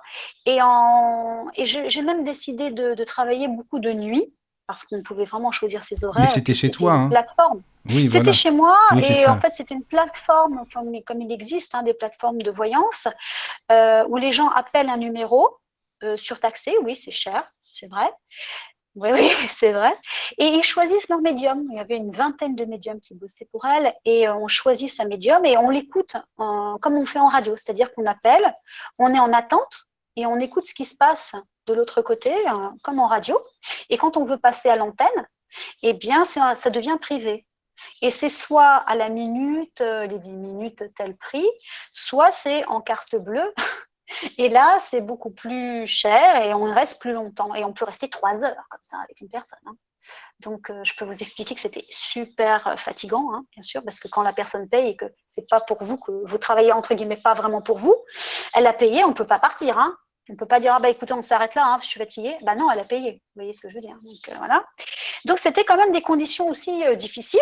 Et comme j'avais décidé de travailler le soir aussi, parce que j'étais aussi, je faisais des castings à l'époque de chansons, de danse et tout, bah ça m'amusait, ça m'arrangeait de travailler la journée euh, et de faire des castings et le soir d'avoir ça en plus. Et donc, je travaillais beaucoup le soir et je me rendais compte que ça devenait vraiment très difficile parce que le soir, c'était des insomniaques qui m'appelaient, c'était des gens avec des vraies pathologies. Et là, c'était plus mon boulot. C'était je te coupe, euh, Stéphanie, je te coupe là pour savoir, est-ce que tu étais sincère au moins dans ce, justement dans ce, dans ce type de, de, de relation téléphonique euh, via une plateforme? J'ai toujours été sincère, sinon j'aurais pas pu exercer ce métier-là. Moi, je suis honnête. Je ne peux pas. Je peux oui, tu n'as pas, pas raconté. Euh, non. Non. Non. Par contre, par contre, ça, il faut le dire, mais c'est pas vraiment un mensonge. Mais quand euh, il m'arrive, il m'arrivait rarement, mais ça arrivait d'avoir trois heures la même personne. Je ne sais pas si vous imaginez, c'est juste horrible, quoi. C'est énorme. Déjà, au bout d'une heure, je peux vous assurer que quand même, euh, parce qu'on quand même, je, j'absorbe un peu l'énergie de la personne, un peu, parce que je me mets un peu à sa place, il se passe quelque chose, il y a une connivence, il y a un truc qui se passe entre nous, euh, voilà, pour que je ressente des choses. Euh, au bout de trois heures, en plus souvent c'était de nuit, comme je vous disais, c'est des gens qui avaient des problèmes, hein, souvent difficiles, et euh, là, ça devenait très lourd, ça devenait très lourd émotionnellement parlant. Hein. Et quand je ne voyais plus rien, elle me disait, oui, mais en fait, si vous voulez, les gens attendaient des choses de moi que je ne voyais pas. Il fallait que je les, je les conforte au maximum parce qu'ils étaient dans une souffrance hallucinante. Et en, attends, et en plus, si euh, tu leur disais pas ce qu'ils voulaient, ils peuvent aller voir les 20 autres médiums, ils peuvent passer en attente et aller voir ah, les mais Il y en a, je sais qu'il y en a qui consultaient euh, tous les jours. ah, mais oui, mais c'est sûr qu'il y en a. Ah oui. Mais là, après, c'est plus mon boulot, c'était de, la pathologie, etc. Donc il fallait voir des psys. Et je leur conseillais d'aller voir des psychologues ou des psychiatres, hein, parce que là, c'est des fois. voilà. Et c'est marrant parce que grâce à ça, euh, j'avais des gens de la politique, hein, quand même, du milieu de la politique, hein, qui m'appelaient, c'est hallucinant, et qui. Euh, des personnes habituées. Hein. J'avais quand même des personnes que je ne peux pas vraiment révéler aujourd'hui. Je pense que non, je ne peux pas. Mais euh, c'était étonnant. Je m'étonnais moi-même en fait. Je me dis tiens, c'est marrant, cette personne elle m'appelle quand même. C'est incroyable. On n'aurait jamais des gens du, du, showbiz ou la politique. Je vous dis vraiment, euh, voilà, haut placé quoi. C'est assez étonnant. Et bon, j'ai arrêté au bout de six mois et déjà six mois, ça me paraissait six ans quoi. Ça me paraissait tellement parce que j'avais tellement donné en fait vraiment. Et oui, c'est ce que je voulais vous dire. Pardon, j'ai oublié de vous dire euh, avec connecté, quelquefois, je prenais l'horoscope. Je prenais des bouquins qui étaient spécialisés dans les horoscopes pour terminer un petit peu, vous voyez, les, trois heures où j'en pouvais plus. histoire de rester dans à peu près euh, ton même chemin, parce que j'en pouvais plus, mais j'en pouvais plus. Ah bah bravo. ah bah oui. Et donc je faisais la lecture, euh, voilà, avec un certain ton pour que ça puisse passer euh, comme si ça venait de moi. Mais parce qu'au bout de trois heures, il faut arrêter. On peut pas, on peut pas rester comme ça. Bah, trois heures avec la même personne, euh, c'est sûr que c'est pas simple, hein, j'imagine. À un moment donné, on ne voit plus quoi. Mais tu devais avoir des habituels de toute façon qui appellent. Hein, ça, il y en a toujours. Bien sûr. Est-ce que tu as eu des gens qui t'ont donné leur numéro? Euh, leur numéro pour quoi faire? Bah, euh, parce qu'il y a toujours des gens, tu sais bien, quand ça se passe comme ça, qui laissent leur numéro au cas où, si tu peux les appeler en privé, euh, ah comme ça, non, ils payent pas de surtaxe. Tu vois ce que je veux ah dire? non. Non, c'était mon métier. Je, elle me faisait gagner ma vie. Euh, je respectais ça. Hein. Non, non, non, non. Il passait par, euh, par le, la plateforme, par, comme tout le monde. Ah, non, oui, non, non, mais je te non, dis, non, parce que tu as, des, as des gens qui. Non, non, mais c'est même pas toi. Tu as des gens qui Mhm. appellent, qui veulent parfois euh, laisser leur numéro pour garder contact, ou tu vois ce que je veux dire, regarder un Non, film. parce que dans ces cas-là, effectivement, j'avais des habitués, mais il m'appelait. Il m'appelait une fois par semaine. Sur la il plateforme, m'appelait Une fois par mois. Oui, toujours. Et puis il demandait à Ouais. parler à, à- Je me faisais appeler Chrislaine à l'époque. hein, ça va faire rire Chrislaine ma qui m'écoute. Oui, oui, oui, Chrislaine. Oui, parce que je prenais un pseudo, bien sûr. Oui, oui, c'est On normal. me demandait de choisir, voilà. Et puis un jour, on m'a appelé et euh, la personne a pris une carte bleue, pareil, pour me parler en privé. Et, euh, et du coup, euh, elle, m'a, elle a essayé de me de débaucher, de me débaucher en me disant voilà, moi je vous propose deux fois le salaire en venant travailler chez moi. J'ai trouvé ça drôle. J'étais pas tentée, non, parce que je savais très bien que j'allais arrêter parce que c'était quand même lourd. C'était lourd et euh, les gens du, soir, de la nuit, ne sont pas les mêmes consultants de la journée. Pas du tout. Voilà. Et donc j'ai arrêté, j'ai arrêté et je suis contente hein, euh, parce que ça m'a appris beaucoup de choses, mais je savais que je ne pouvais pas en faire mon métier à plein temps. Non, c'était trop dur. Mm. Mais tu sais, je pense pas qu'il y ait des. Enfin, si, il y en a certainement, mais ça doit être rare les personnes qui font ce métier à plein temps. Je pense qu'ils se réservent à peu près aller 3-4 heures, peut-être par jour s'il faut, euh, je Oui, sais pas ça. moi.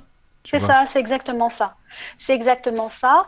Et pourquoi j'ai voulu après revenir là-dedans? Ben, Un concours de circonstances et c'est mon destin aussi. Voilà, c'est mon chemin de vie, c'est ma mission. Euh, j'ai fait la connaissance euh, par le hasard. Mon compagnon qui a voulu se faire tatouer dans un salon à Issy-les-Moulineaux m'a dit écoute, viens avec moi, euh, je vais me faire tatouer et le salon il va te plaire parce qu'il est super ésotérique, machin. Vas-y, viens. Et je le sentais bien. Et donc là aussi, c'était quelque chose qui devait s'ouvrir à moi et un destin que je ne pouvais pas échapper, je ne pouvais pas y échapper. Parce que quand je suis venue dans ce salon, effectivement, j'ai super bien accroché avec la gérante qui s'appelle Sandy, Sandy Tatou. Et euh, elle m'a dit pareil, écoute, tu sais, euh, moi je travaille avec un médium, euh, je fais des soirées médiumniques, les soirs de pleine lune, une fois par mois, des nocturnes de tatouage. Et j'ai mon petit cabinet dans le salon de tatouage. C'est des Et, sorciers, ça, non? C'est quoi? C'est des sorciers ou des magiciens, les soirs de pleine lune, ils vont faire des rituels et tout, non? Non, c'est juste parce qu'en fait, on est influencé par la Lune. hein. Euh, on voit beaucoup plus de choses et il se passe, il y a une énergie vraiment très prolifique les jours de lune croissante et les jours de pleine lune. D'accord. Il y a, il y a, c'est comme les marées, ça influence. hein. Oui, oui, ça c'est sûr. Oui, oui, bien sûr, c'est vrai. Voilà. T'as raison. Voilà, et donc euh, voilà, elle avait juste choisi ces dates-là pour que ça reste un repère pour ses consultes, enfin ses, pour ses, euh, ses clients, voilà, qui s'intéressent à tout ça. Et elle m'a dit, euh, figure-toi que je travaillais depuis quelque temps avec un médium euh, connu. Et euh, elle m'a dit, j'en ai marre de bosser avec lui, il a pris un peu la grosse tête et tout. Je cherche quelqu'un d'autre. Et je me suis dit, tiens, c'est intéressant, pourquoi pas, j'ai jamais fait ça en direct, en, face, en face à face. hein. C'est un nouveau défi, quoi. Et, euh, et pareil, hein, entre le, la fois où je travaillais en, plateau euh, téléphonique et là, il s'était passé euh, une bonne dizaine d'années. Enfin, ouais, quand même. hein. Donc, comme quoi, il y a un chemin, on doit évoluer, on doit faire autre chose en, en attendant. Et c'est revenu vers moi. Il était temps que je me relance dedans. Et elle m'a, pareil, fait un test. Elle m'a fait un test en fermeture du salon, sur elle, sur elle-même, évidemment. Et elle a été, euh, elle a été bluffée, voilà. Elle a été bluffée et elle m'a dit Allez, on commence quand tu veux. Je me suis dit Bingo, génial, je me, je me lance. Ouais, je me lance. Et on a fait ça deux ans ensemble. Le, co- le coronavirus est arrivé, on a arrêté. on verra peut-être si on reprendra ou pas le face-à-face. Je me suis fait une clientèle aussi qui me suit sur les réseaux sociaux aussi. Et euh, on ne se quitte pas, ils m'appellent. Ils m'appellent quand ils ont besoin. Après, ça peut être aussi des personnes euh, qui même deviennent amies. Je pense, non, tu as dû te faire aussi des amis dans ce milieu. C'est rare. C'est rare. C'est rare parce que je pense qu'il faut rester pro quand même. Oui, oui, bien sûr. Comme, dans tout métier, tu vois. Je pense qu'il faut rester pro, mais euh, après, euh, les atomes crochus, quand il y en a, des fois, bah, ils sont là, quoi. Donc, ça arrive. Ça arrive et on ne peut rien y faire. c'est comme l'amour, quand ça nous tombe dessus, on ne peut rien y faire. Hein. c'est pareil. Voilà. Et donc, j'ai décidé de, tout déclarer à l'URSSAF. Hein. j'ai fait les choses bien. Auto-entreprise, euh, ouverture, machin. Et puis voilà. Voilà, voilà. Ah, mais c'est intéressant. Et, donc, tu as un cabinet. Enfin, là, en ce moment, je sais bien, tu ne peux pas, mais tu as un cabinet sinon pour les consultations euh, alors, euh, en face à face, je n'ai pas de cabinet, c'est-à-dire que j'exerçais euh, dans le cabinet de tatouage de mon ami Sandy Tatou à Molino. Et aussi euh, avec une autre amie, euh, Ayona, qui propose des créations de bijoux et qui fait des événementiels à Paris 14, vers Montparnasse.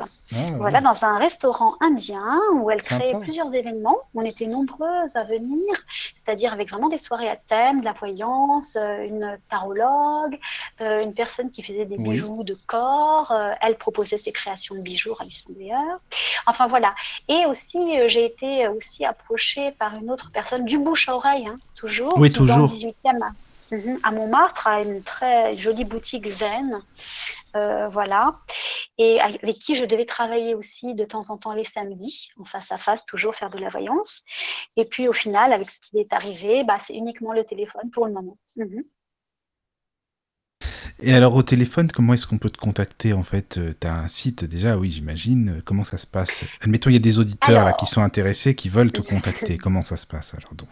Alors comme je vous disais, j'ai des réseaux sociaux. Hein, oui déjà. Le Facebook, voilà, le Facebook, l'Instagram. Euh, j'ai aussi tous les mes numéros, enfin mon numéro pro qui est accessible sur Facebook et visible sur Instagram également.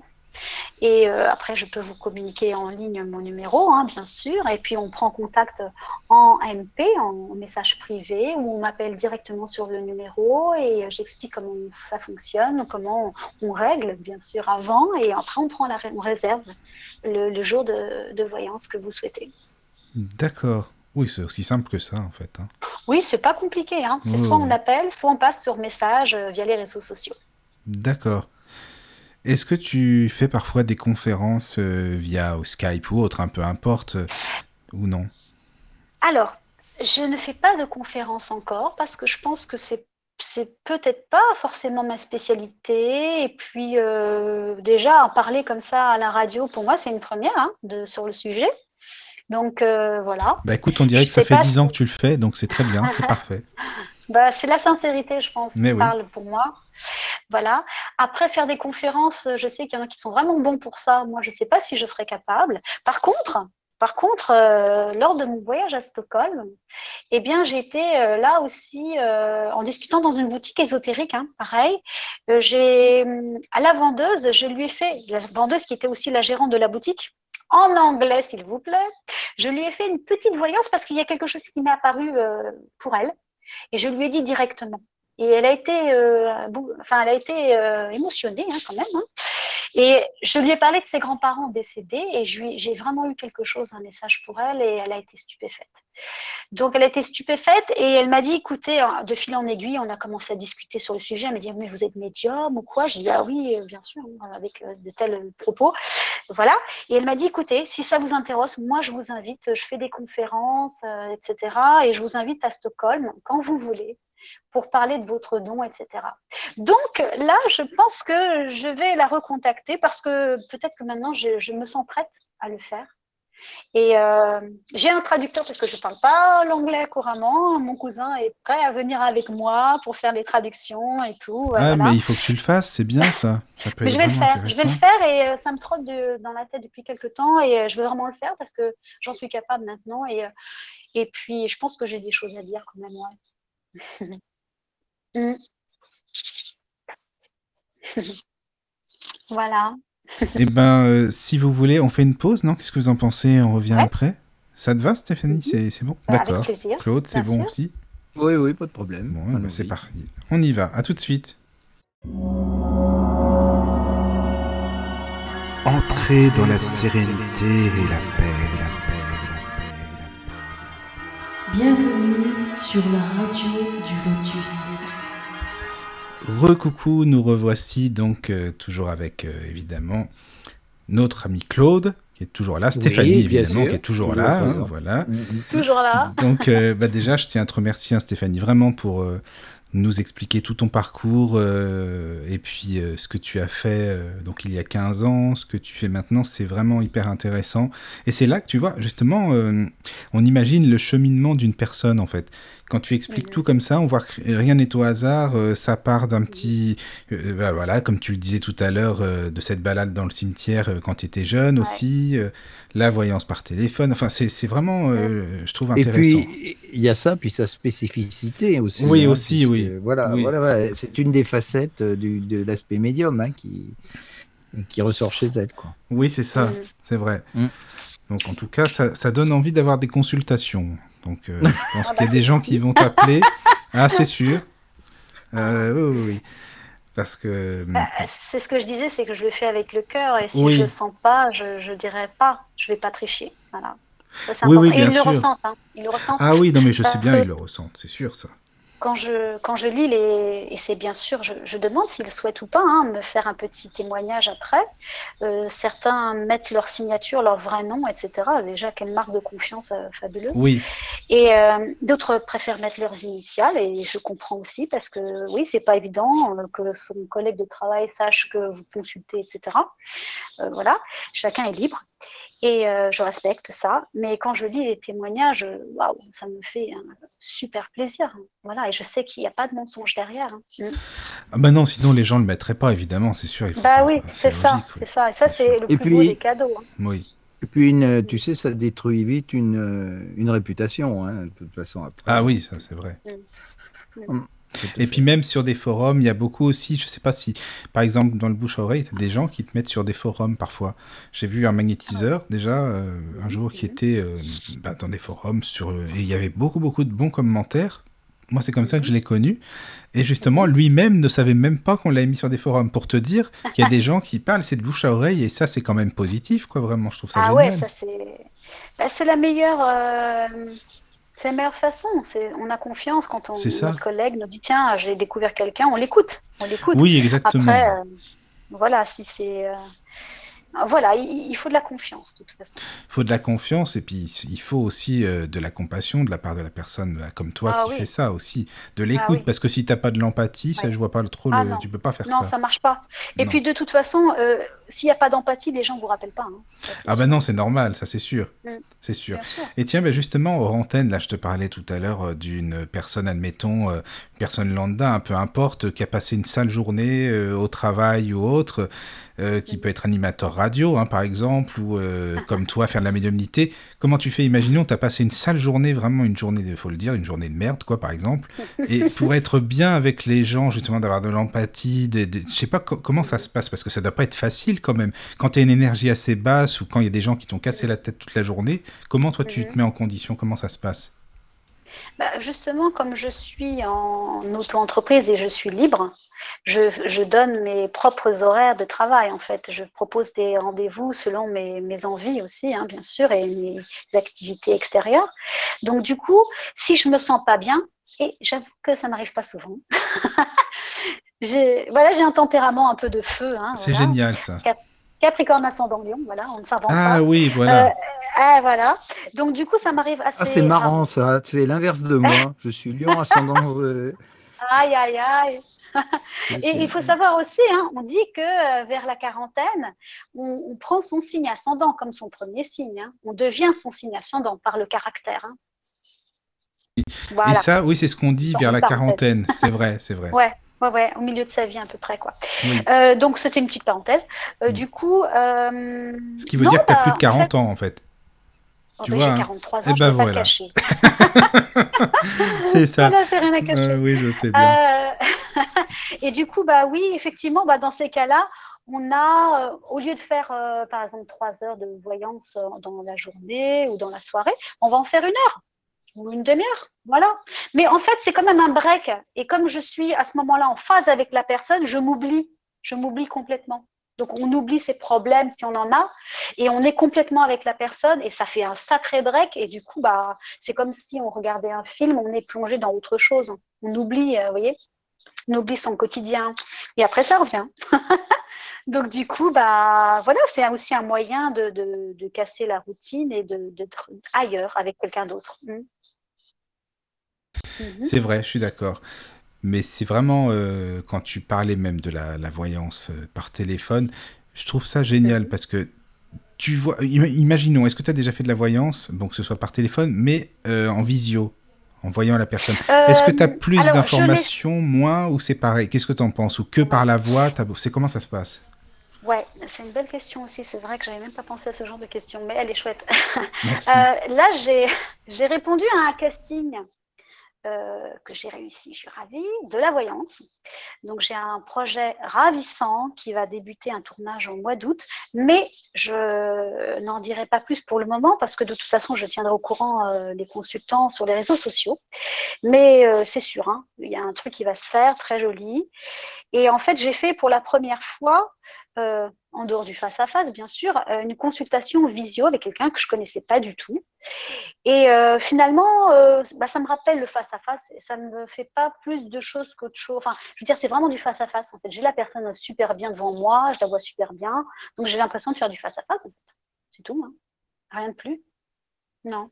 Oui, oui, non, mais c'est c'est intriguant parce que je me dis par rapport à la voix, peut-être, je m'imaginais qu'on était peut-être plus concentré euh, par rapport au timbre de la voix, aux intonations, tu sais, c'est pour ça. Bah, quand on est au téléphone, on est obligé de concentrer sur eh quelque oui, chose, justement. c'est la voix. C'est ça. Bien sûr. Mais après, quand on a la, visio, bah, on regarde le visage, parce que le visage parle aussi. Hein. Oui, bien sûr. Ah, il s'en dégage des choses. Euh, voilà. Et puis la voix, la voix fait tout. Il y a, ah, la voix, oui, c'est une carte de visite. Il il y a la voix, je suis d'accord, mais par exemple, tu prends une personne. Hier, c'était avec Emma, on discutait justement de, de, notre aspect euh, euh, invisible, c'est-à-dire de, de l'aura qu'on a autour de nous, du cocon mmh hein, dans mmh lequel nous baignons. Mmh euh, tu n'as pas cette approche-là, puisque la personne passe via, via un, écran vidéo. Alors que si, quand tu l'as dans ton cabinet, vous êtes pratiquement, vous baignez mutuellement dans votre champ d'énergie. Mm. est-ce que ça, est-ce que ça tu le ressens toi? Alors, Laura, bah oui, c'est vrai, c'est vrai. Il m'est arrivé, mais quand même, euh, c'est pas souvent. Hein. Il m'est arrivé d'avoir la personne en face à face dans le cabinet, et je lui dis oh là là, vous avez, vous êtes rayonnante. En fait, c'est Laura. Je vois pas les couleurs de Laura, hein. je la vois pas, heureusement. Hein. Mais par contre, je ressens la, façon dont la personne rayonne, elle est éblouissante, elle est joviale, elle est, elle est rayonnante, quoi, vraiment. Ça arrive rarement, hein mais ça arrive. En fait, il se dégage une énergie tellement positive de la personne que moi j'appelle ça Laurent, hein, c'est pas possible, hein, parce que c'est pas, tout le monde le voit pas ça, voilà. Mais moi je vais voir qu'elle dégage un truc tellement positif, tellement beau, sans parler du physique, hein, vraiment, mais il se passe quelque chose. Mais ça, tu, le tu le ressentiras pas par téléphone, justement, à ce niveau-là. Alors, si, parce qu'il m'est arrivé aussi de dire par téléphone, vous êtes enfin, il y a quelque chose de merveilleux et qui s'en dégage. Oui, mais ça, c'était plus par rapport à la voix, non? Euh, ouais, mais je pense pour moi que c'est un peu la même chose. Ça veut dire que ce soit visuel ou pas, on a des sensations. Par exemple, une personne qui n'est pas, euh, qui a une déficience visuelle, elle a quand même des ressentis. Hein. Ah bah oui. quand même des ressentis. Bah, c'est pareil. Voilà. C'est pareil. On voit ou on ne voit pas, ou on entend par contre. Et pareil, on ressent. Voilà. On ressent. On ressent par les oreilles. oui, mais c'est ça, c'est ça. Mais c'est là que tu vois que c'est vraiment une carte de visite, notre manière de s'exprimer, même les mots qu'on emploie, le lexique, enfin, c'est énorme. Oui, oui, oui, oui, c'est important. Mais dans la voix, on peut faire transparaître tellement de choses. Après, moi, je sais les décrypter. Hein. justement, ben oui, justement, c'est ça, c'est ça qui est intéressant. Et quand tu disais tout à l'heure, euh, j'adapte, enfin, t'as pas employé, je pense, le verbe adapter, mais j'adapte ma voix. Si, si, tu as dit ça. Bon, bah, c'est très bien. Parce qu'en fait, peut-être aussi parce que je faisais des voix pub, etc. Je sais poser ma voix quand il le faut. Mais par exemple, dans quelle euh, situation? Par exemple, es avec une personne. C'est un peu inconscient. D'accord. C'est un peu inconscient et conscient à la fois, en fait. C'est bizarre. Hein. Ça veut dire qu'en fait, là, je sens que la personne a besoin de beaucoup de douceur, Donc, je vais y aller, je vais poser, je vais parler beaucoup plus bas. Je vais essayer d'être vraiment en connexion avec elle et qu'elle se sente bien, comme si je l'hypnotisais un peu. Et oui, fais gaffe, tu vas bah, hypnotiser tous les auditeurs là si tu continues. Attention. voilà. C'est en fait c'est une sorte de charme. Je charme un peu. Oui, oui, mais c'est ça. Voilà, c'est ça. Mais c'est du naturel. oui, oui, évidemment, tu cherches pas à charmer pour charmer, j'imagine bien. non, mais ça, bien sûr que non. mais ça fait partie de. Ah là, je vais... non, non, je fais attention à ce que je veux dire. Ça fait partie du, bah, de, de, de la mise en confiance. Oui, oui, oui, je, vois. Ça fait partie de la mise en confiance, c'est comme ça. Et si elle a besoin d'être réveillée, parce que quelquefois, je suis obligée d'un petit peu secouer la personne, parce que je lui dis quelque chose et elle ne veut pas entendre, en fait. Vous voyez? Et bah, je vais lui dire une fois, deux fois. si elle a, vraiment elle n'a pas envie d'entendre, je ne peux pas faire plus. Hein. Après, on ne peut pas faire les choses à la place des gens. On ne peut pas. Mais par contre, je vais essayer je vais essayer. Et là, je vais essayer d'avoir un ton peut-être plus vif, euh, un petit peu plus. Voilà je vais essayer de la, questionner, enfin, je vais essayer de la bousculer un petit peu, mais euh, si elle ne veut pas entendre, voilà. Donc, j'adapte un petit peu selon les situations. Je comprends.